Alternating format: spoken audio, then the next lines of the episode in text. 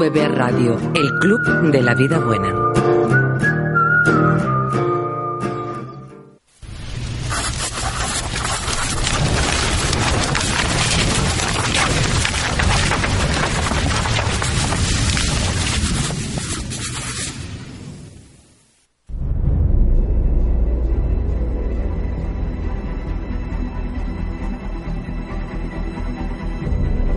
Comienza Tomos y Grapas, tu programa de cómics.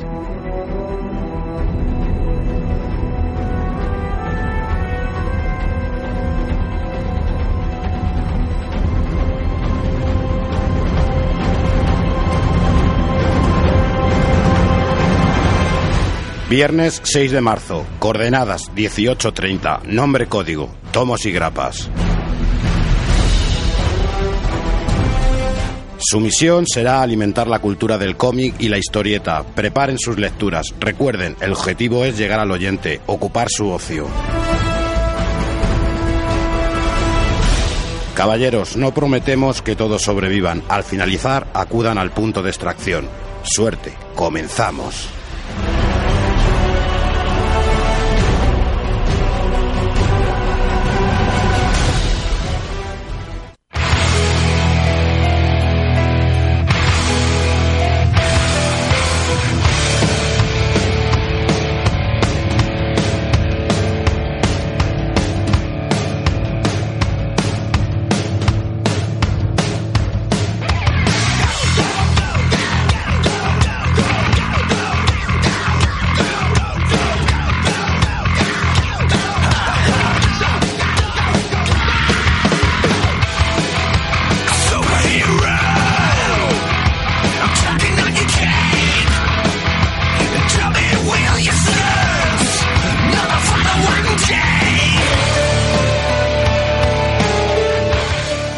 Tardes, por fin es viernes y por fin estamos todos reunidos en Tomos y Grapas. Eh, dicen que los mejores programas son los que no se preparan y al principio de esta semana que teníamos todo un poco descolocado, con estos días hemos ido apurando el programa y al final parece que va a ser uno de los mejores. Vamos a tocar, como siempre, las novedades, primero de mes, primera semana de mes. Tenemos la mesa llena, por cierto. las grapas de Edu, por supuesto, también, también famosas aquí. Vamos a tocar eh, las noticias con las que nos han bombardeado toda esta semana, en la que incluiremos el famoso tráiler de Los Vengadores. Vamos a visitar Murderville eh, con una entrevista a Vicente Cifuentes.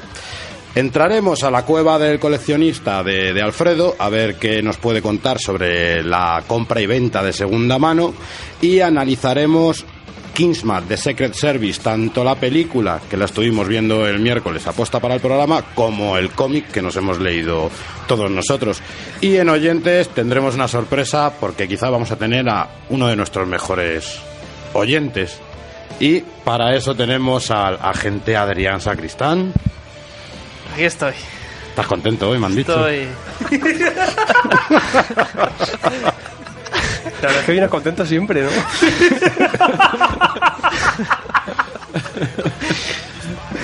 bueno, es que Aquí, ha habido, pues, ha habido un te, te lo, te lo guardas para luego, ¿verdad? ¿Cómo me lo guardo? Si queréis lo explico yo luego. ¿eh? Yo tengo... tengo aquí la foto de Sangre Capul aquí mirándome. Nada, para, para- luego le rezo un Padre Nuestro, un algo, le pongo un rosario, una, un tomatito. No, tomate no. Esto verde, tomillo, que sea o dejarlo. Apoyándole tenemos al agente 69, José Ramón zona Álvarez. no ¿eh? Bien, la verdad es que estábamos descolocados durante la semana porque no sabíamos muy bien qué hacer. Pero luego poco a poco nos hemos ido colocando, ¿no? Sí, o sea, que, que hemos ido cogiendo cosas a programa. Eduardo Díaz, que se, que se ocupa del espionaje Marvel, Yo quiero ser agente gala. Después de la peli, quiero ser esa gente. ha venido emocionado con la película. Sí, sí, mucho, mucho. Y el que nos trae los artilugios y el equipo y las escuchas y todo, nuestro señor Alfredo Matarrán. Soy todo espía. y por eso me, me ha gustado mucho el espionaje. ¿eh? Y, estoy contento. Yo, a, claro, a diferencia de Adrián, ¿no? Lo explicamos un poquito y, aparte que parece que ha salido a, copón ahí, pero hacíamos una compra en Wallapop esta semana. Eh, vendían los tres de Team Sale de- del Spider-Man rojo, el Daredevil amarillo, a 30 euros y yo le dije al, que, al que lo vendía, oye, yo solo busco el amarillo, tal. Y dice, ah, bueno, pues hay un chico que me lo ha comprado los otros dos, tal, eh, te lo vendo suelto. Y venía Adrián todo contento y, decía, ah, pues he comprado Wallapop los tres de Team Sale y tal. Y digo, bueno, serán dos, nada más los que has comprado. Y decía, no, no, los tres. Digo, pues yo acabo de comprar el Daredevil, el amarillo. Y, y, el- y otro, no me jodas. Hijo de. ¿Puedo decirlo? No, que te odie. sea una vez. Que te está oyendo. Vamos, que se ha quedado el pobre hombre sin, sin los tres. Pues desde aquí le mando, si lo está escuchando, a plantarse un cómic por todo el recto. Joder, Bueno, si a alguien le sobra por ahí un Spider-Man Blue, eh, necesita un padre. Sí. Porque Adrián está triste. Está muy sin- triste y no es lo mismo. No vais a disfrutar de esos chascarrillos. Así que, señores, a por la misión.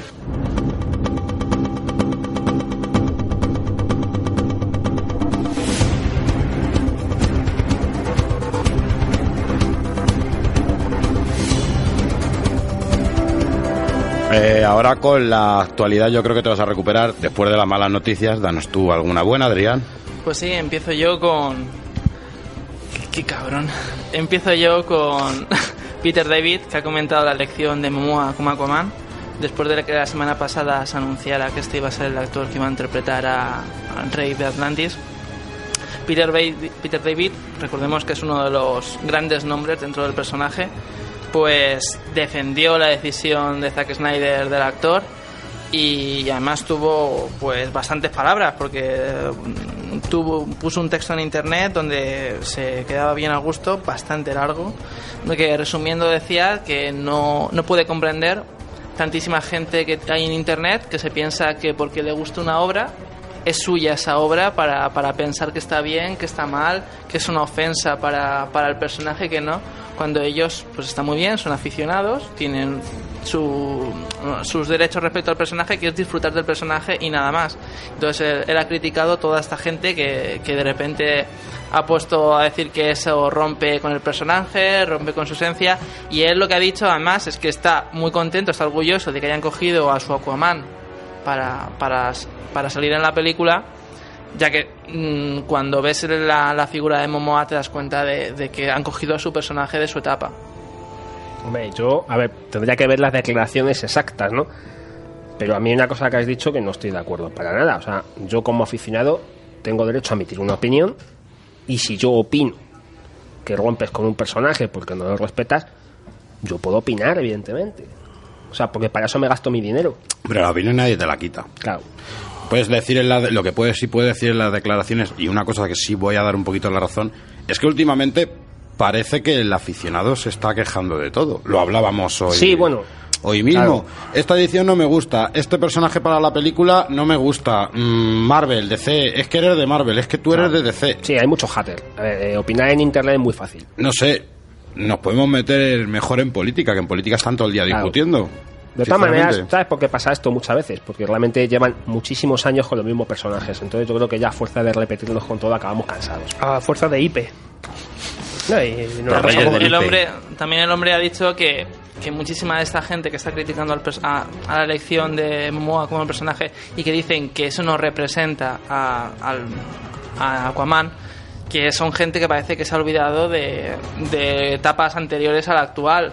Que es lo que dice él, que dice, mira, dice, ahora estoy leyendo comentarios de los fans que se quejan de la foto de Aquaman de Zack Snyder, puso en Twitter, aparentemente sin recordar que es claramente mi versión de Aquaman, algunos de estos fans están exclamando que no se parece remotamente a nada de Aquaman de DC, lo que supongo que tiene sentido, ya que el mío fue hace 20 años y seguramente se han olvidado de él.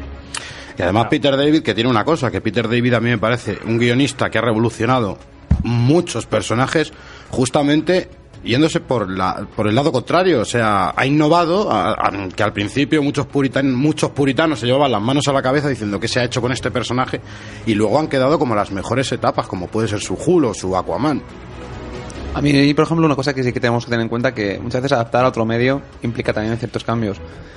Y es complicado. A veces hay el capricho del director de cambiar y hacer su versión y es malo, pero llevar el mismo personaje es complicadillo. Además, hoy lo vamos a ver. Hoy tenemos un buen ejemplo. Continúo, y es que se ha anunciado una nueva serie dentro de que es el universo Arrowverse, dentro en el que ya podemos incluir a Arrow, a la serie de Flash y la próxima serie de este personaje femenino que se me acaba de ir completamente el nombre, que fue el primer personaje femenino de la historia de DC, la que está que controla los animales de la selva. Pues dentro de este nuevo universo... Nos ha dejado rotos a todos. Sí. Sí, se me acaba de... Es que no, Tarzana. no salió, salió... Di la noticia, además, Vixen. Vixen. Ah, Vixen, vale, sí. Vixen. Además de estas tres series, han anunciado que para la próxima temporada televisiva va a haber una nueva serie que se va a llamar, por ahora el nombre clave es The Brave and the Bold, recordando esta saga que había, Mm. era como el Marvel Team Up de DC. Y se va, a- se va a basar en, lo, en todos los secundarios de este Arrowverse. Van a estar incluidos dentro de una serie que va a consistir en pequeñas historias donde ellos van a ser sus protagonistas. Eh, algunos de los nombres que ya se han puesto que van a salir en la serie va a ser Atom, eh, lo- los, los amigos científicos de, de Flash, eh, los amigos científicos de, de Arrow, eh, Arsenal y además ha sido el nombre lo que de la actriz que interpreta a la antigua Canario Negro, a Sara. No vamos a decir por qué no tiene sentido esto dentro de la cronología actual, pero ha salido el nombre. Eh, aún no se sabe si este personaje va a salir en flashbacks o va a interpretar a otro personaje, no se ha especificado. Yo es que personalmente Arrow no la veo, por eso no Yo te puedo- tampoco. Estamos todos ahorrodizados con la Mm. noticia. Está la, la serie de Arrow, en mi opinión, está a una escala inferior de Flash, pero Flash yo sí la recomiendo porque a mí Flash me parece actualmente de las series de superhéroes la mejor. Yo aquí hice un comentario. Suena más Arrow, Flash, todas estas series que las películas de la Warner. La verdad que... Eh, Pero porque Sí, ahora es lo, también lo que tienes en la mesa. Claro, es que hasta la- que no las planten, que Tú todavía piensas queda- que está, ahora mismo, además, el otro día salió el actor que va a interpretar a Flash en las películas y me chocó y dije, este no es Flash, Flash es el otro actor. Y claro, este va a ser el Flash que va a salir para la película de 2017. Es que 2017-2018. Entonces, cuando son unas fechas tan lejanas, pues pues no, no hay chichilla para hablar de ello, ¿sabes? No es, por ejemplo, como, como la serie de, de S.H.I.E.L.D. y las películas de, de Los Vengadores, porque claro, ambas cosas son de ahora, entonces es normal que se hable tanto de uno como del otro. Bueno, y el programa de hoy va de IP, y si una noticia trae IP es la de Fancipote, ¿no, José? Sí, sí, eso es una noticia muy buena. Que la has querido traer durante Es tres semanas. he estado yo amenazando con el, con el fancipote, además esto va a interesar, porque yo sé que a Adrián esto le va a interesar y voy a explicar por qué. Joder, hemos estado todos.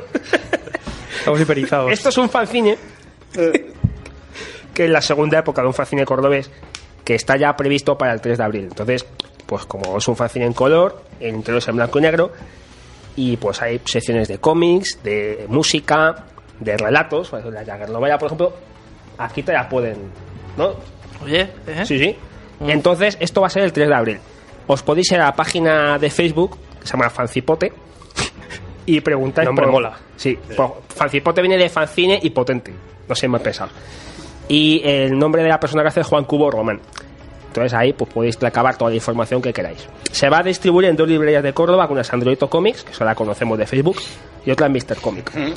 Pues esto de Fancipote está muy bien, ya que puede que Fan- Fancipote sea el futuro de Jagger, ya que decir Jagger y Fancipote, porque el Fancipote pues parece una buena entrada Sí, lo que para pasa, los que sean fans te del cuento Fancipote. una cosa, esto de periodicidad mensual, entonces aquí las secciones que quieren es que, se, es que sean eh, secciones, digamos, de cosas que continúen, entonces, es decir, un- una, historieta que vaya de un número a otro para, darse, para dar, digamos, sensación de continuidad a la revista, para crear IP también. para crear. IP. Entonces, claro, hay que ser puntuales a la hora de entregar los trabajos, porque eso es una cosa que... te- Fan y Pote. Bueno, Bueno, bueno, bueno. bueno. yo te lo digo, yo, yo además yo hemos estado hablando y tú ya hablas con ellos y, y luego tengo una segunda noticia que bueno, a comentar los premios que las obras que han sido nominadas para los premios del Salón Internacional del Cómic de Barcelona. Hay, joder, esto más ve. Hay cinco, hay varias categorías, mejor obra de autor extranjero publicada en España, que bueno, por así nombrar algunas que nos suenen, eh, la, quizá la favorita es Saga, Que esa está siempre, ¿eh? Siempre. Qué pesadilla. Sí, ¿Será eso- que no hay cosas nuevas? Sí, eh? es lo que te digo yo, que no entiendo por qué está esto aquí. Fabricar historias de Chris Ware, por ejemplo, Hechizo Total, Las Man, bueno, hay muchas cosas, ¿no? La mejor obra de autor español publicada en España, que quizás es la que más de cerca nos toca, que a mí aquí sí quiero yo comentar cositas, pues tenemos, por ejemplo, eh, Las Guerras Silenciosas de Jaime Martín, Las Meninas de Santiago García Javier Olivares, que esa es una obra que ha, ha sonado mucho este año. Sí. Nosotros llegamos primero, de Furillo, que también se ha visto mucho, Versus, de Luis Busto, y luego la que para mí es la mejor obra de todas, Yo Asesino, de Altarriba y Keiko. Por supuesto, para mí también. Para mí la favorita. Luego, Tiene, tiene un Verastegui aquí. Sí. Eh, y luego, autores revelaciones españoles del 2014, pues Ana Oncina, Antonio Hitos, José Jajaja, Mamen Moró, Miki Monjo. No los conozco, no sé qué han hecho, o sea que no os puedo decir nada. Y luego hay otra categoría de fanzine, mejor fanzine español del 2014. No, ese que dices tú todavía. Fancipote no está. No está porque Vale. no puede estar. Eso todavía. para el año que viene. Pero para el año que viene está. Oye, Ah. creo que es que me da la impresión de que hemos pasado muy por alto Fancipote. Yo creo que deberíamos profundizar, penetrar más dentro de lo que Bueno, es si eso, lo pide el público ya tendremos Eso- una sección eso- especial, un programa. Eso no te preocupes que ya te. Sí, deberíamos tener más cipote aquí. Que más Ya, ya, te, fancipote. llam- ya te llamarán a ti con el, con el tema. Al fancipote. Y eso es lo que hay. Así que en alguna de estas obras si las conocéis, porque yo como Sí. siempre en estos premios a mí me hace mucha gracia porque a veces hay cosas que no son quizá conocidas para el gran público. Exactamente, pero este año parece que sí están las nominadas al cómic nacional. Sí, Al cómic se han nacional, sí. escuchado mucho Al cómic todas. nacional sí, pero al cómic extranjero, por ejemplo, mm, yo no lo acabo de ver. Y no es la primera vez que veo aquí cosas que no que no me llaman mucho la atención, sinceramente. Más, bueno, cul- más culturales, quizá más... no sé. Pero luego, más de gana saga, pues vale. Ya Bueno. sabéis lo que pienso del tema. Y, Y, Eduardo, ¿qué noticias nos traes tú? Pues bueno, la, la primera es, eh, que aquí no le haría ilusión levantarse, ir al, al colegio, Buah. que nuestra asignatura fuese en los cómics y nuestro profesor fuera Stan Lee. Pues yo creo que todos. Te ponen los pelos tontos. Pues bueno, casi casi, pero por lo menos tenemos una pequeña oportunidad porque bueno, ha surgido una iniciativa a través del Instituto Smithsonian, a través de cursos online, en la cual mediante el sugerente título de The Rise of Superheroes a The Impact on Pop Culture, algo así como el, el ascenso de superhéroes y su impacto en la cultura pop, se abre una especie como de curso online en el cual eh, podemos un poco saber la historia del, de- del cómic desde los 1938, cuando surgió Superman, hasta los días de hoy con todo el bombazo de los superhéroes y las películas blockbuster que, que- que tienen. La novedad de este curso es que está dirigido, digamos que el profesor que, lleva esta, esta, esta asignatura es el propio Stan Lee, acompañado de Michael Uslan, que es también conocido por ser productor de películas como la trilogía de Batman, El Caballero Oscuro, Lego Movie o Batman y, Superman.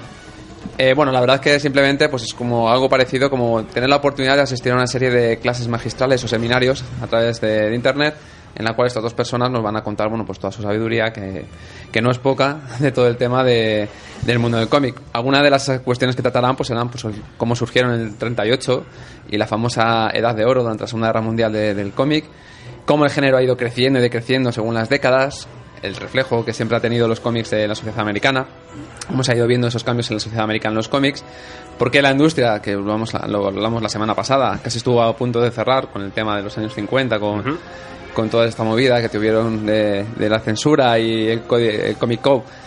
Y como, bueno, poco a poco fueron surgiendo y ser considerado el cómic como una herramienta educativa y que también no solo se entretiene, sino que también sirve para, para enseñar.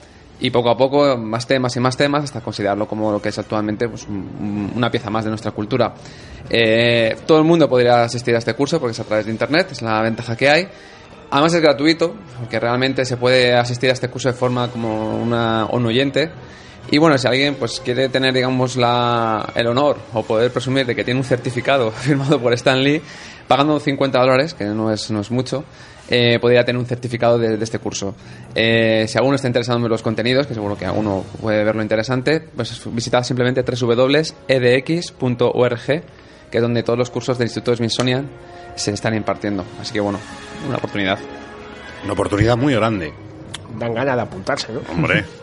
Es cierto que bueno que Stanley está buscando un poco su jubilación a través de tipo de que ya es hora, ¿eh? Que ya... La verdad es que el pobre está cada vez que le vemos aparecer no sabemos si será la última, así que bueno, son las últimas oportunidades de escuchar a este a este genio. Eso te iba a decir nosotros rezando, porque cada vez pasan los años. Un, un día le llamamos para el programa. Ojalá, ojalá. Eso sería el, el máximo de este. Para mí, el máximo de este, de este programa que un día Stanley hablase con nosotros. Y bueno, seguimos con, con Marvel, lo que me ha pasado esta semana. Tercer tráiler, teaser tráiler de Avengers Era de Ultron. Ya la tenemos aquí. Aquí la novedad, antes de hablar de- del tráiler, es que ya el marketing de, Marvel es, es increíble. Ya no saben cómo, cómo conseguir convencer a la gente para que esté más motivada y más metida en este próximo estreno.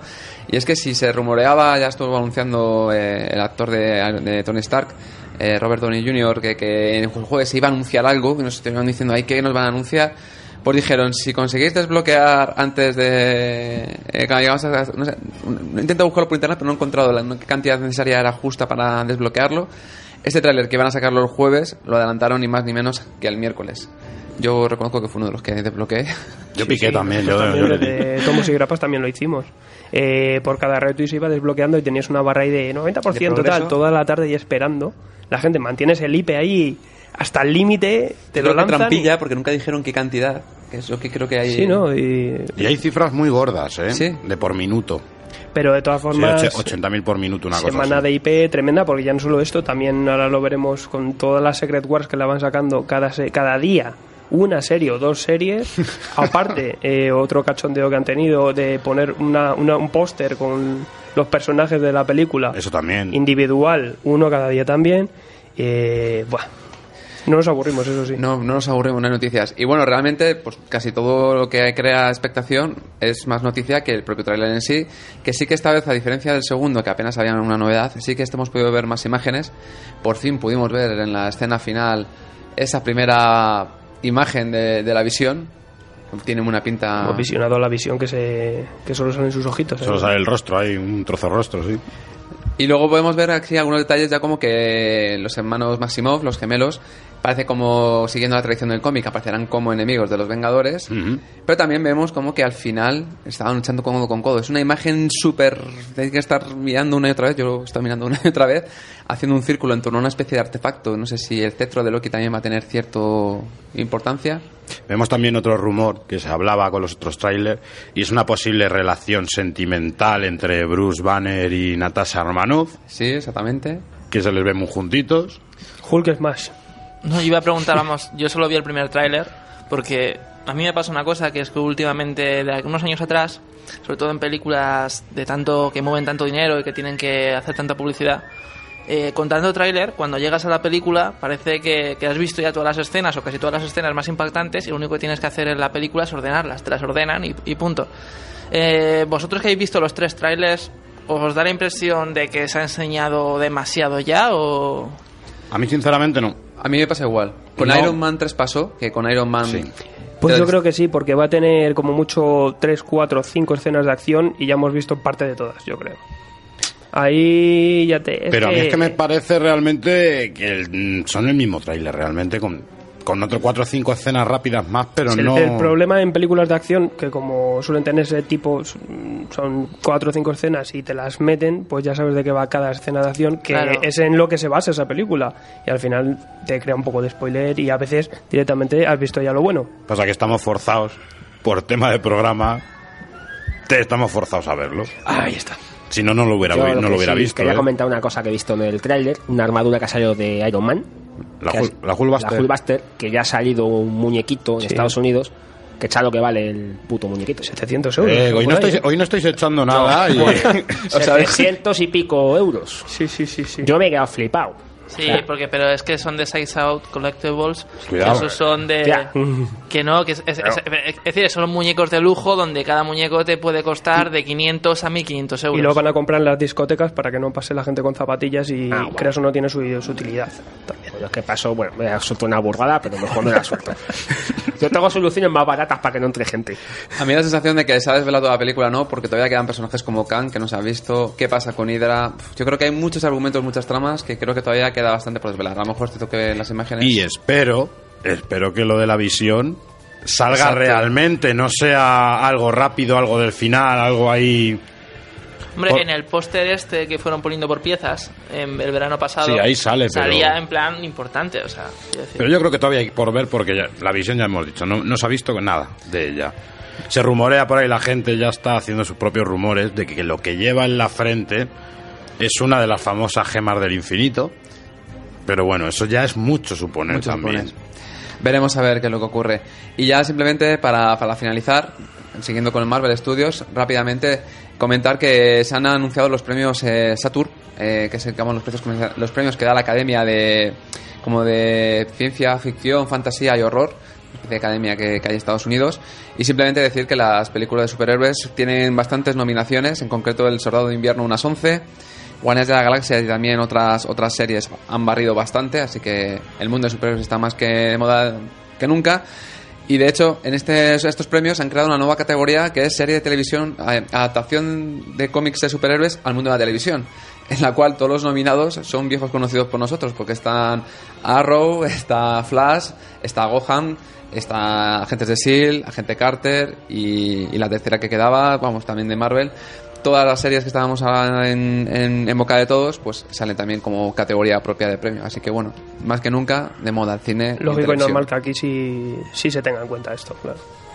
Yo sin salir de Marvel, pero sí yéndome a otra dimensión o a varias dimensiones, no sabemos cómo, cómo nombrarlo, vamos a darnos nuestra ruta semanal por Battle War y, a, y anunciar las series que han salido.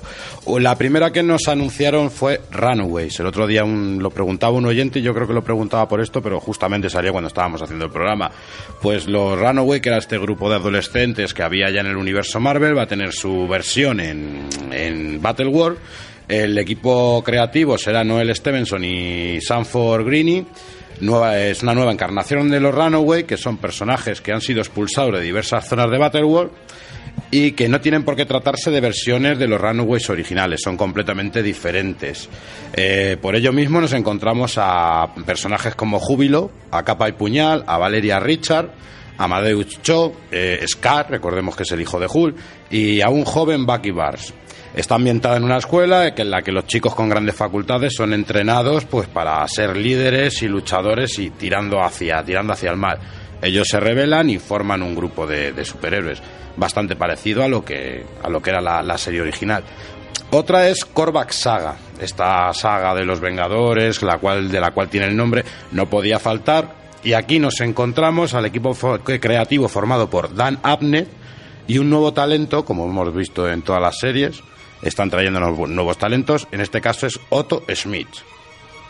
No he visto todavía el trabajo, salvo la portada. Eh, nos narra la batalla entre los dominios de Forest Hill y Hollywood. Uno liderado por Korvac y Hollywood por Wonderman. Korvac tendrá a los Guardianes de la Galaxia 3000, los originales de, que hemos conocido, como soldados.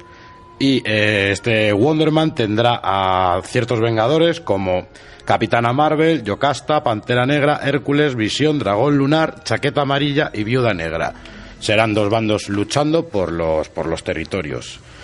Una que me ha interesado muchísimo y que parece que nos trae la, la capa y espada a, a Battleworld, Whale World. Eh, Whale World se trata de un mundo de espadas y fantasía creado por Doug Moench y Mike Plough en los 70. Aquí el protagonista es Arcón, al que le hemos podido ver de villano muchas veces en Los Cuatro Fantásticos, en, en La. Patrulla X.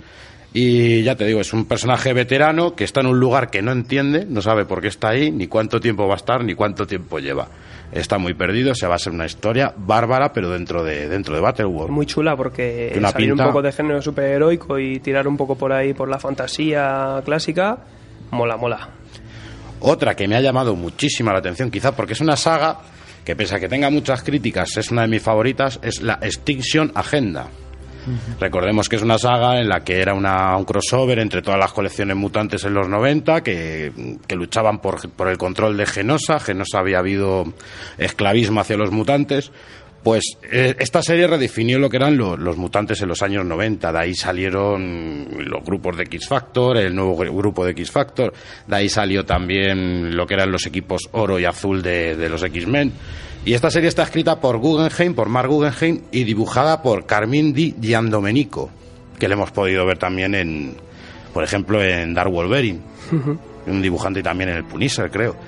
Eh, la historia se desarrollará en un mundo en el que los, mm, los X-Men en los noven- de los 90 son el futuro dominante. Y Genosa está liderada por Alex Summer, Chaos, y por Ray Sinclair, que recordemos que es loba venenosa. Diez años después de este mandato, Genosa, en Genosa se expande una plaga que afecta a los mutantes y que puede hacer peligrar su puede hacer peligrar pues lo que es eh, su existencia. Aquí nos presentarán a bastantes personajes mutantes, como puede ser Ricto, el magistrado Ander- Ander- Anderson, Mystic Karma e incluso Fénix. Esto de Fénix hay que explicarlo un poco, cuidado, ojo spoiler, igual que en All New X-Men. Han McCoy fue al pasado a coger a los mutantes jóvenes. Este Han McCoy fue al pasado, pero se fue a la época del Giant Size, de, de los años 80, y que cogió. Pues no se va a conformar con adolescentes, pues coge un mutante poderoso, o sea, sé, Fénix. Bien cogida ahí. Otra serie bastante maja, 1872. Igual que antes nos llegaba la espada de la brujería, en este caso nos va a llegar el salvaje oeste a Marvel. Vamos a ver versiones de Steve Rogers, de Tony Stark, de Bruce Banner, de Kingpin también, ambientadas en, en el oeste. Está escrita por Jerry Dugan y dibujada por Evan Sanner. Está muy buena pinta y el Capitán América va a ser el sheriff. Tony Stark por ahí le tienes haciendo armas y pistolas. En plan herrero. Eh, muy guay, muy guay. Kingpin no sale, pero supuestamente será el Oye, banquero. Solo el arte conceptual, el diseño de personajes de trasladar a esos superhéroes al, a un pueblo del oeste. Yo es que solo he visto la portada, no sé si ha salido algún preview o algo, porque lo que estáis hablando. Han está salido diseños de personajes. Ah, vale, es que no, en la portada se ve, bueno, se ve un mazo con los colores de Iron Man, se ve la, la, la estrella de Sheriff, pero lo más interesante para mí es lo de Hulk, porque se ve como un elixir de estos revitalizantes, que es verde, y pone condimentos, banner o algo. Pero eso algo porque no entras en tomos y grapas, porque ahí pusimos todo en la noticia y si os queréis enterar, meteos en tomosygrapas.com. Y Ahí, ahí te lo meto, el IP. Y tendremos que hacer también el resumen. Y otra bastante, bastante buena, Future Imperfect. Ya la conocíamos de octubre, de cuando nos salía eh, esa versión de Hull del futuro imperfecto, ese maestro. Pues nos va a narrar eso directamente, lo que está escrita por Peter David. Una muy buena señal, porque estamos hablando de un guionista que ha llevado si no la mejor, una de las mejores épocas de Hulk, y está dibujado por Greg Land. Sabemos que este dibujante no es que tenga tampoco mucha mm, apoyo por parte del fan, pero bueno, puede salir un trabajo interesante. Y nos va a traer a el futuro del maestro en el que tendrá que luchar con otro personaje que domina esa batalla que se llama el jefe, del cual Peter David nos dice que no vamos a saber ningún lector quién es hasta que lleguemos a la página en la que nos lo diga. Eso ya también me ha creado a mí. Y por último, es Is for Extinction. Como veis, este título es tomado de la saga de, de la- del primer arco argumental de Grant Morrison, De los X-Men chalequeros. de los New X-Men. Sí, de los de los dibu- la época de los dibujantes buenos. Y vuelven con ese dibujo súper currado. Sí, porque además mm, lo- el dibujo es de Ramón Villalobos y lo que intenta hacer es un poquito copiar el estilo sí. de Frank Whitley. De hecho, una cosa curiosa es que estos mutantes van a ser, no van a ser odiados, van a ser amados por la sociedad. Entonces esto va a hacer un giro. El señor Chris Burhan, que es el guionista, cuan- es bastante amigo y colabora bastante con Grant Morrison en varias series y le dijo, oye, voy a coger eh, esta parte de New X-Men y voy a hacer esto. Y Grant Morrison no solo le animó a hacerlo, sino que también le dio un par de ideas. Aquí vamos a ver a personajes, se puede ver en la portada, a Pico, a Marta, que eran estos niños que estaban en el instituto que decías, "Uh, qué mutantes más raros. Ya, ya, ¿qué más recuerdo? Puede ser una, una serie también bastante maja y una serie que por el número de visitas que hemos tenido ahí parece que a la gente le interesa. Y como último hablar también que Secret War va a tener su homenaje. Eh, nos han dejado ver a partir de la página Comic Book Resource, eh, Marvel ha presentado lo que serán sus portadas alternativas. Del mismo modo que han sacado eh, unas ediciones de réplica de coloreables, recortables de, de las Secret War originales de 1984, aquí lo que nos presentan son por- portadas de los personajes como si estuvieran en el blister de los muñecos que se pusieron en que se pusieron en venta en aquel entonces. Serán un total de 17, serán 8 de los clásicos originales y otros 9 que son las versiones actuales metidas en el blister, ahí en plastiquillo. Además con el escudo holograma que traían Sí, sí, las, sí. las figuras. Sí, dan el pego, ¿eh? Parece que son los muñecos que lo vuelven a lanzar. Nosotros en la página hemos puesto el de Deadpool, hemos puesto el del Spiderman negro. el Spiderman negro, el Red Richard con barba. Hay, hay que decir que estas series, que es, todas las que están anunciando ahora son ya para junio, Para julio, junio. para verano más o menos, eh, de las que ya sabíamos son las de mayo, que esas algunas en el catálogo previo ya te dicen si son cinco números o es una serie que todavía está abierta o algo. Estas todavía que estamos diciendo no, no se dice cuántas son. Ah, Más adelante ya iremos teniendo detalle de estas series nuevas. y haciendo el resumen igual que hicimos Mm. con las de con las de mayo. Y tú, Alfredo, nos traías también noticias Muy rápidamente, eh, hablamos la semana pasada de la Comic Fan que, que organiza Generación X en el Parque de Atracciones los tres últimos fines de semana de- del mes que viene, de abril. Y ya han anunciado los primeros autores que van a ir a- al evento. Todavía no se saben los días, pero bueno, eh, vamos a tener a Carlos Pacheco, eh, Kenny Ruiz también, eh, Alfonso Aspiri, José Luis Munuera y Juan Díaz Canales. Yo creo que son autores que para la primera oleada Muy tienen muy buena pinta. ¿Caerá entrevista? Que harán entrevistas seguro, esperemos, y, y mucha firma, sobre todo. O sea, ir preparando los cómics para, sí. para este evento porque los primeros autores que han dicho, pues oye, con mucho renombre y, y muy buenos. A mí, Carlos Pacheco y, y Munuera y Canales, vamos, clavados. Y nada, y también pues eh, mencionar un poquito las novedades que ya han salido, los avances de CC para, para abril. Y tenemos cosillas así chulas, como Batman y Robin eh, sale el número 10, que es este nuevo evento de Robin Rises. Vuelve Robin por ahí. Eh, Batman 66 con Green Hornet, un especial de, de esta serie que en Estados Unidos sí se está publicando de forma regular. Esto es una especie de crossover con el Green Hornet, guionizado por Kevin Smith. Eso hay que Tiene- verlo, ¿eh? Tiene pinta. Eh, a 15 eurillos va a salir el tomo. Van a empezar a publicar la serie de Grayson, que también aquí coge un tono más policíaco, un tono chulo, es una serie que merece la pena. Se va a reeditar también en, en cuatro, en cuatro colecciones, en cuatro tomos, eh, Gotham Central. Esta serie ya sale el primer tomo eh, a 23 euros, se la encartoné. Recoge, por ejemplo, el primer tomo del 1 al 10 en Estados Unidos. Y, y bueno, un par de cositas aquí más. Y dime, dime, Adrián. No, decir que lo de Gotham Central, que qué portada más fea que han puesto, ¿no? O sea, sabéis- no sé si lo habéis visto, pero hay un 1 ahí en medio de la portada, un 1 ahí puesto. No, no lo he llegado a Por ver. favor, no- la numeración del tomo, como mucho la puedes poner en una esquina, pero no la pongas en medio de la portada. Yo, algunas Diseño decisiones de... Feo. Sí. Algunas decisiones de diseño, no sé, que no Men- entiendo. Mencionar también por ahí la grapa de Green Lantern, que este mes no lo mencionabas, pero te da un palo ahí 6,5 6,75, que te introduce un nuevo evento que es, eh, bueno, que de- son tres grapas. Te, Y, te introduce un palo también. y aquí en abril también anuncian que el número 36 te sale a 6,50 la grapa con otros tres números. Y con este nuevo evento de, de Green Lantern, pues ir preparando los bolsillos para los que estéis haciendo esta serie regular. Y también en manga, pues Ichi the Killer, ¿vale? Es una serie de Hideo Yamamoto, también muy buena. Van a ser 10 tomos a 10 euros cada tomito. Y la verdad es que es una serie muy, muy chula. Que recomiendo la película, fíjate. Y la película que es gore, ¿eh? Es buena, Sí, buena. sí, sí. Y bueno, pues nos vamos un poquito a lo que ha salido en, en la librería. Sí, vamos a despejar la mesa.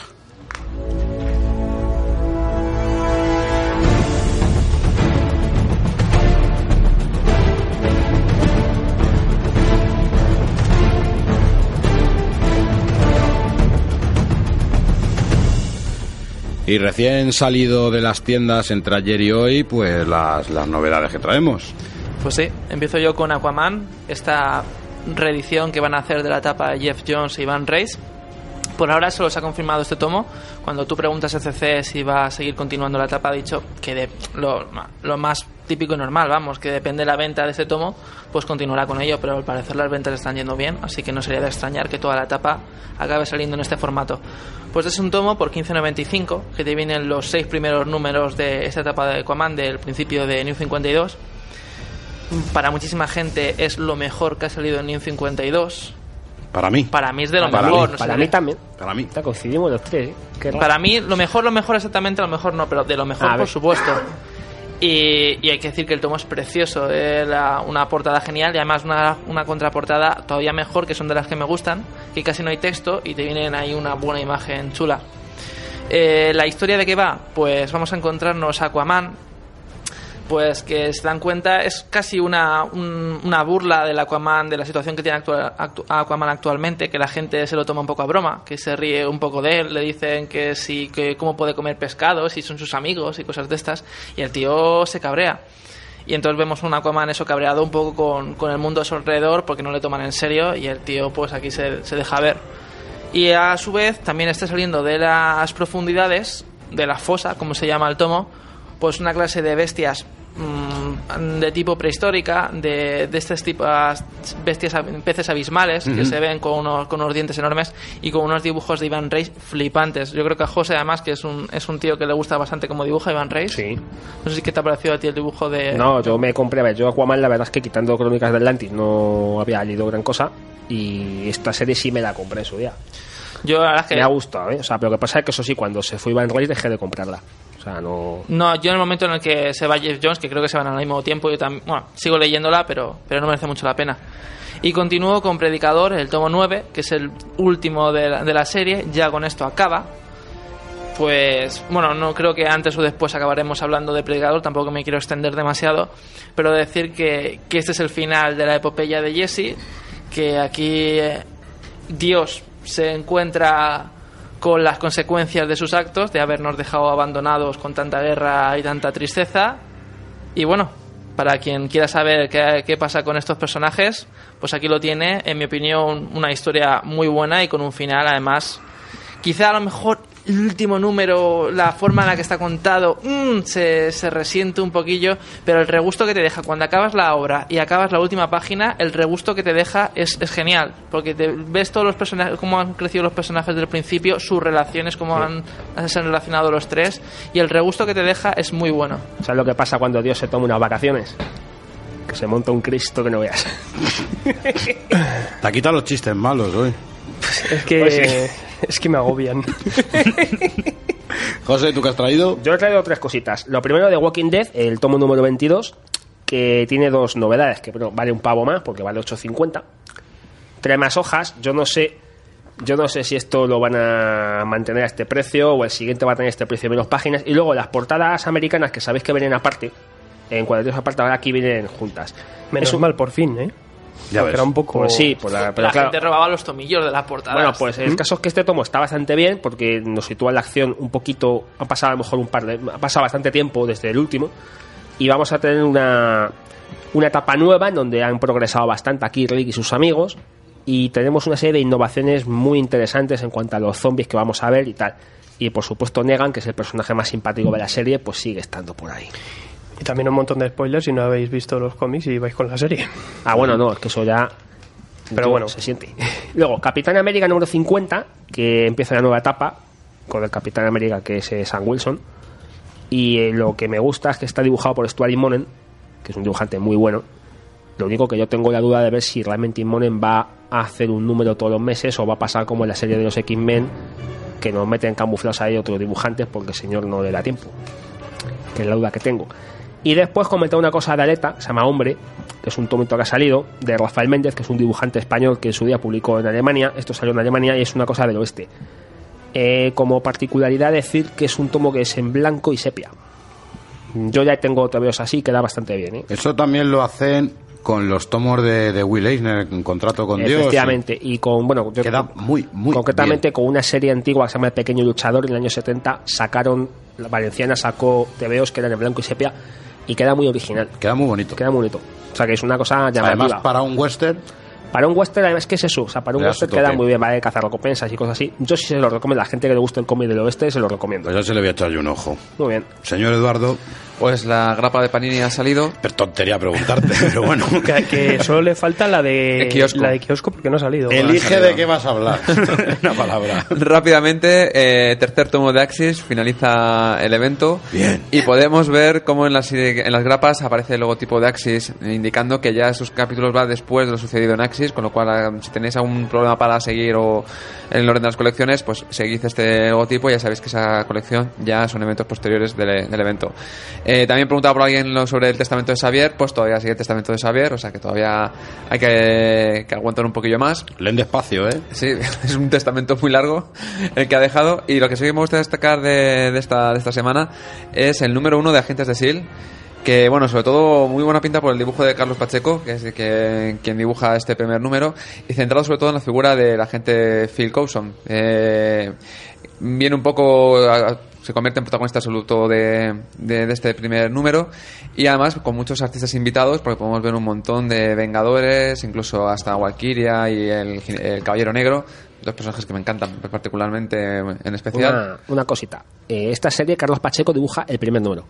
Eh, no, sé- no sé si Sí, me parece que van Es que luego cambian, Van cambiando. Claro, van- es que yo he leído que, pues yo estaba a punto también de- de traer esta novedad, que los siguientes números no son de Carlos Pacheco. Es una y- pena. sí la verdad es que Porque ese tiene una pinta cojonuda. Eh, de hecho, hay momentos increíbles con el Caballero Negro, que además yo creo que Carlos Pacheco tiene bastantes oportunidades de dibujar a este personaje. Sí. Sí, joder. Y se nota cómo, cómo, cómo controla. Y el siguiente grapa interesante que tenemos es Iron Man Superior, que la verdad que tiene un aspecto muy, muy, muy bueno. No me lo enseñes. Tony Stark en San Francisco, ¿no? Se iba. Efectivamente, eh, si parece que Spider-Man Superior fue un éxito, intenta repetir la misma fórmula. A raíz de esos, de eventos de Axis, eh, digamos que la personalidad de Tony Stark se ve alterada. Y bueno, como buen in- eh, Pega. eh, personaje que... Sí, sí le sopla, sí. Sopla. Bueno, tiene una idea bastante novedosa que es decir, bueno, mi- la tecnología de Tecnovirus Extremis. ¿qué pasa si lo comercializamos? Si hacemos una versión gratuita, Por quieres ahora. sentirte la mejor versión de ti mismo y todo el mundo pues la prueba. ¿Y qué ocurre? Que los periodos de prueba acaban. Entonces ahí tenemos una particular versión de, de Iron Man un tanto Camello. siniestra. Un empresario. Un pero empresario. de verdad. Pero es un camello entonces, ¿no? Porque te da Bueno, prueba gratis y luego te engancha. Léetelo, échale un ojo. Novedad, Daredevil. Se aparece, aparece por San Francisco, también se pasea, hace una visita a Tony Stark y bueno, ahí hay ciertos roces que mejor que contarlos, pues que lo leáis. La verdad es que es muy interesante. No quería que me convencieras y más convencido.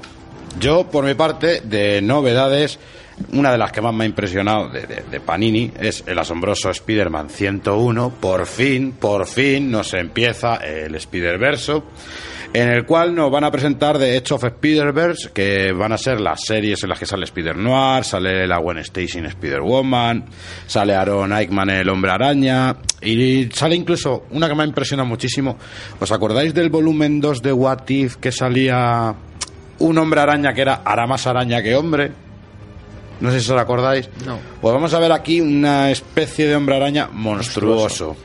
Y la verdad es que las historias son entretenidas, salen mazo de versiones, podemos ver a Spider-Ham, podemos ver aquí un Spider-Man manga, eh, incluso un Daredevil manga. Empieza muy bien, empieza muy bien y no es que vaya a ser una historia que nos vaya a impresionar a todos, pero sí nos va a dar horas de entretenimiento, eso seguro. Entonces, a ver, va Spider- Edge of Spider-Verse, que es esto, y el, si- el mes que viene ya empieza lo que es el Spider- Exacto. ¿Y el Spider-Verse es una saga aparte o va a estar incluida dentro de los números de Spider-Man? Va a estar incluida dentro. O sea, no va a ser un de evento los de, como... Spider- de los de Spider-Man y unas cuantas series más. Y, por ejemplo, hay un. Spider-Gwen, para quien le interese leer Spider-Gwen como a mí, eh, eso va a salir, quiero decir, va a tener una saga propia Spider-Gwen. con Aquí, una- aquí una- creo que sí se va a editar un, eh, aparte, pero todavía no se sabe. O sea, que va a tener una saga propia Spider-Gwen. que Pero no- Spider-Gwen va a tener una saga después de Spider-Verse. Exacto, es después. Ah, ese es después. Es una consecuencia. Aquí es una especie de one-shot que, te pre- que te presenta el personaje. Ah, vale, Esto vale. de hecho es una especie como de preludio, presenta muchos personajes, eh, cuenta qué es lo que va a suceder un poco en Spider-Verse como a, a modo de preludio y a raíz de la fama que tuvo eh, Spider-Gwen dijeron que van a convertirlo en personaje regular. Yo, recomendación del mes, mm, os la doy como recomendación. Otra recomendación, eh, la queríamos traer la semana pasada, pero por problemas de distribución no pudimos. eh, la serie de, de Max, ¿vale? Mm, la escribe Chris Robertson, dibuja Alex Ross y Denis Calero. Ojo, Alex Ross va a dibujar el primer número. Y luego, a partir de ahí, es Elis Calero el que se, el que se ocupa de- del dibujo. Mm, A mí sí me gusta personalmente. No es un dibujo malo. Lo que ocurre es que que te pongan de primer número a Alex Ross te eclipsa un poco. Claro, yo por ejemplo este dato no, no lo conocía, iba por el tomo alegremente, vi que a partir de la segunda grapa ya no tienes ese dibujo, en las lecturas ya te engancha desde el primer momento, el, no sé, splash page ahí tremendos, y en cuanto pasas a la segunda grapa, el bajón moral que te da casi te saca de la historia. Ojo. Pero es chulo, es una historia chula, Va, el- retro. va en la línea de lo que está haciendo últimamente Dynamite, que está parece que está recuperando los personajes los personajes del pulp.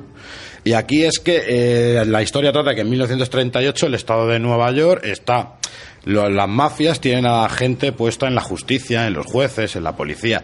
Y entonces mm, el sistema el sistema policial y el sistema judicial está corrupto. ¿Quiénes quedan para defender a los inocentes? Pues los justicieros de esta época.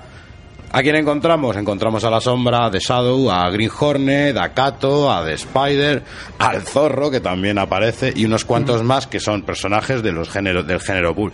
Hay que decir que esto es una idea, gener- una idea mm, original de una novela, una trilogía de novelas de, de- de Spider. que salía en Spider Magazine. Eh, género noir, por supuesto, género noir, eh, mucha intriga, eh, mm, gusta mucho porque cada uno tiene su idea de justicia y esto puede hacer que ciertos personajes choquen y tiene muy buena pinta. He, lo he podido empezar, por supuesto no lo he terminado porque estamos hablando de que son ocho números USA. Viene con cantidad de material extra en el cual sale mucho dibujo y mucho diseño de Alex Rocks y unos cuantos tributos de otros de otros autores. Alex Ross, otro maestro del IP. ¿Sabes si se acaba? ¿Sabes si es este tomo ya? Es este tomo único. Luego, ya te digo, luego Dynamite de, de Max, de Spider, recupera sa- sacan pero- muchos. Sí, ellos. pero vamos, que si se compra este, este tomo, tiene Esta es una histo- historia, historia completa única, y... historia Sí, es una historia chula, ¿eh? A mí me gusta, a mí. A mí es que además estos personajes Se me juntan llaman. todos ahí para, Me llaman, me llaman. para vencer a un mal, mar- un mal mayor. Y bueno, yo traigo dos cositas. La cólera de Fantomas, eh, Mm. lo edita D-Books. Es un franco-belga eh, de Olivier Boquet. Rescata a Fantomas en una historia que eh, a principios de, siglo XX en una Fantomas resucita ahí y vuelve a hacer una masacre dentro de un teatro ahí que empiezan a proyectar las primeras películas y, la verdad es una historia muy chula, el dibujo guay y una cosa que resalta ahí un poquito ahí entre el europeo y muy buena novedad. Y luego también, pues introduciéndonos un poquito en el mundo Valiant, esta, esta semana salía Quantum and Woody, ¿vale? Es, eh, por así decirlo, es el masacre de, la editorial Valiant, pero muy diferente. De hecho, tenemos al, dibujante Tom Fowler, que ya hizo un número en, Masacre, también hemos podido ver en Marvel. Un dibujo muy entretenido, que a mí me ha, gustado mucho. El guion de James Ashbus, pues muy correcto, muy divertido. Es una historia de dos hermanos, uno que es blanco, uno negro. El blanco es adoptado, el negro es eh, muy legal, eh, trabaja en el ejército, es militar. El blanco eh, es un chulo, busca vidas, un personaje, y adquieren poderes. Eh, en medio de todo el lío consiguen ser superhéroes y tal, pero todo metido con un montón de humor, muchos guiños a, series míticas y muy divertida. Aparte que, aunque esté introducido en el mundo Valiant, es una cosa que te lees aparte y, genial porque te introduce ya directamente desde el origen de los personajes. Pues algo para, para tener en cuenta y, y bueno, nos iremos metiendo un poco en series de, de Valiant y, y a ver qué tal. Y ya que nos vamos a meter al, al mundo de Valiant, ¿qué os parecería si nos metemos a Murderville? Estupendo.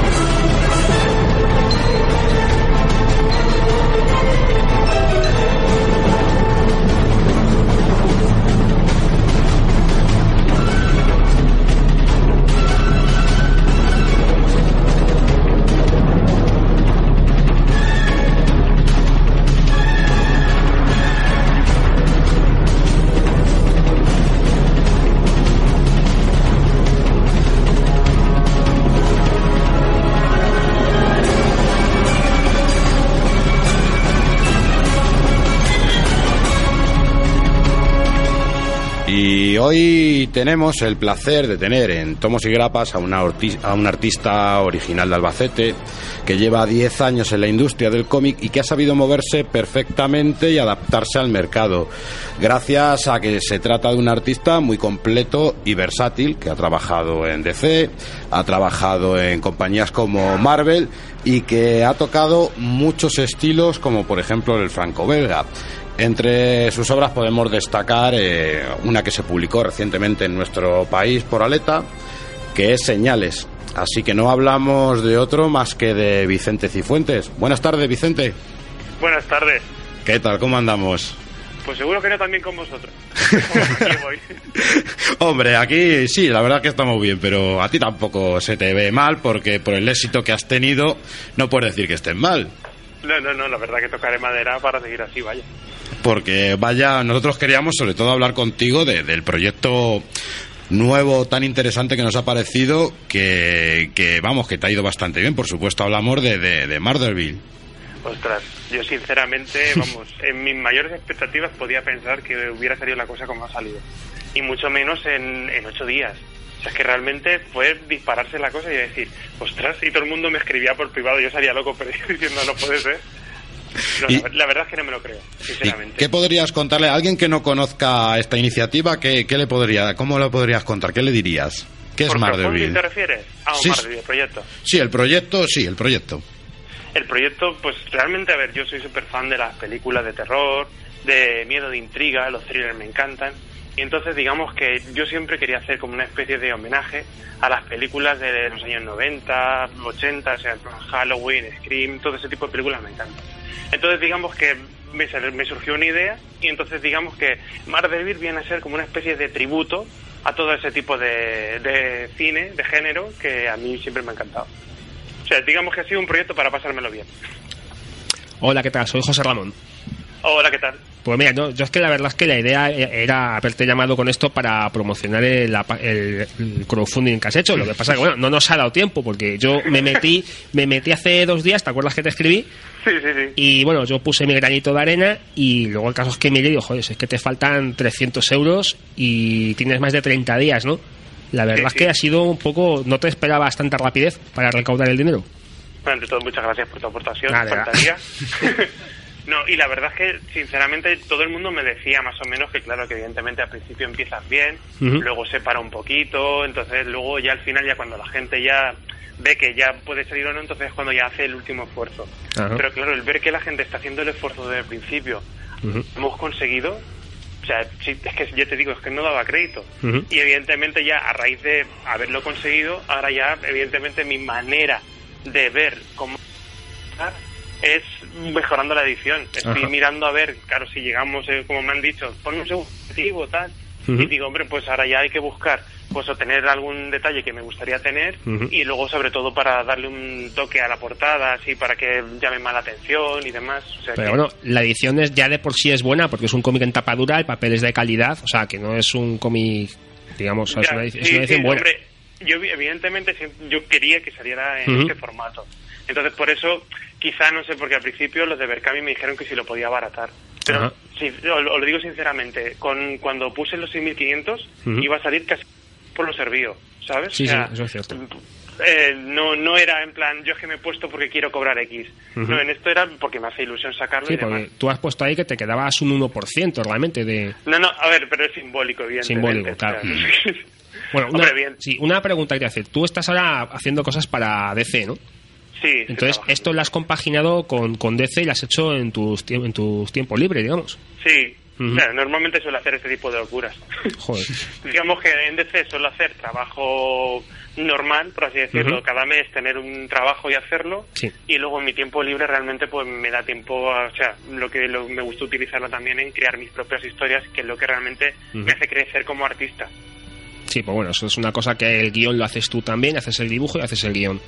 Sí, yo me considero guionista, pero no, de vez en cuando me... Ya te digo, este, proye- este proyecto fue que era como, me lo quiero pasar bien y dibujar cosas que me apetezcan. Entonces, Ajá. nadie me conoce mejor que yo. Exacto. ¿Y, qué te- y eso es lo que te hizo lo que te hizo decidirte por el crowdfunding. Sí, realmente, bueno, eh, hice el proyecto, igual que cuando lancé señales, son de estos proyectos que los van lanzando para, para realmente pues yo buscaba el mercado español, o no Ujú. quería lanzarlo para afuera ni demás. Pero realmente en este proyecto dije, quiero, tengo que dar un salto más. Y en este mi exigencia, mi autoexigencia a nivel gráfico y narrativo ha sido como, sobre todo, pues como si estuviera trabajando por un editor en Francia. O sea, mm, no quería que nada fallara, que el dibujo quedara lo más bonito posible, crear una atmósfera que cuando lo viera. O sea, en este proyecto realmente es autoexigencia. De hecho, hemos visto el dibujo, lo hemos visto, es maravilloso, la verdad, las páginas que, que has presentado son maravillosas. Eh, ¿Qué nos vamos a encontrar de argumento en Marderville? Muchas gracias por tu comentario, vaya. No, no, es que, es que es verdad, es verdad. Yo creo que cuando has conseguido todo tan rápido, mm, con las páginas que has presentado, algo hay. Y es que la gente está valorando un trabajo bien hecho. Lo agradezco, sinceramente, y luego por, por los comentarios de la gente, que más puedo pedir, sinceramente? Y realmente, pues, mm, digamos que viene a ser, eh, Mar de Vibración en resumen, va a ser una pareja. Realmente, siempre me gusta dotar a las historias con un cierto trasfondo, un poco de, de superación, ¿no? por así decirlo. Pero realmente cuenta más o menos una pareja que está en crisis, que hacen un viaje hacia un pueblecito y en el pueblecito pues, pasan cosas extrañas. Entonces voy a ir jugando con, con esas cosas y con los estereotipos, ya te digo, de las películas. Sí, sí, como dices perfectamente, es el típico, el típico argumento de, de película de terror. ¿Y qué diferencia, por ejemplo, verías en la creación de Marderville con, por ejemplo, mm, con Después de la Señal o El Asesino de, de Kansas, Del que son obras tuyas? Sí, realmente, a ver, todas están hechas por mí, evidentemente, pero ya te digo, sobre todo, el, el nivel de exigencia gráfico, en este para mí, o sea, ¿cómo te diría?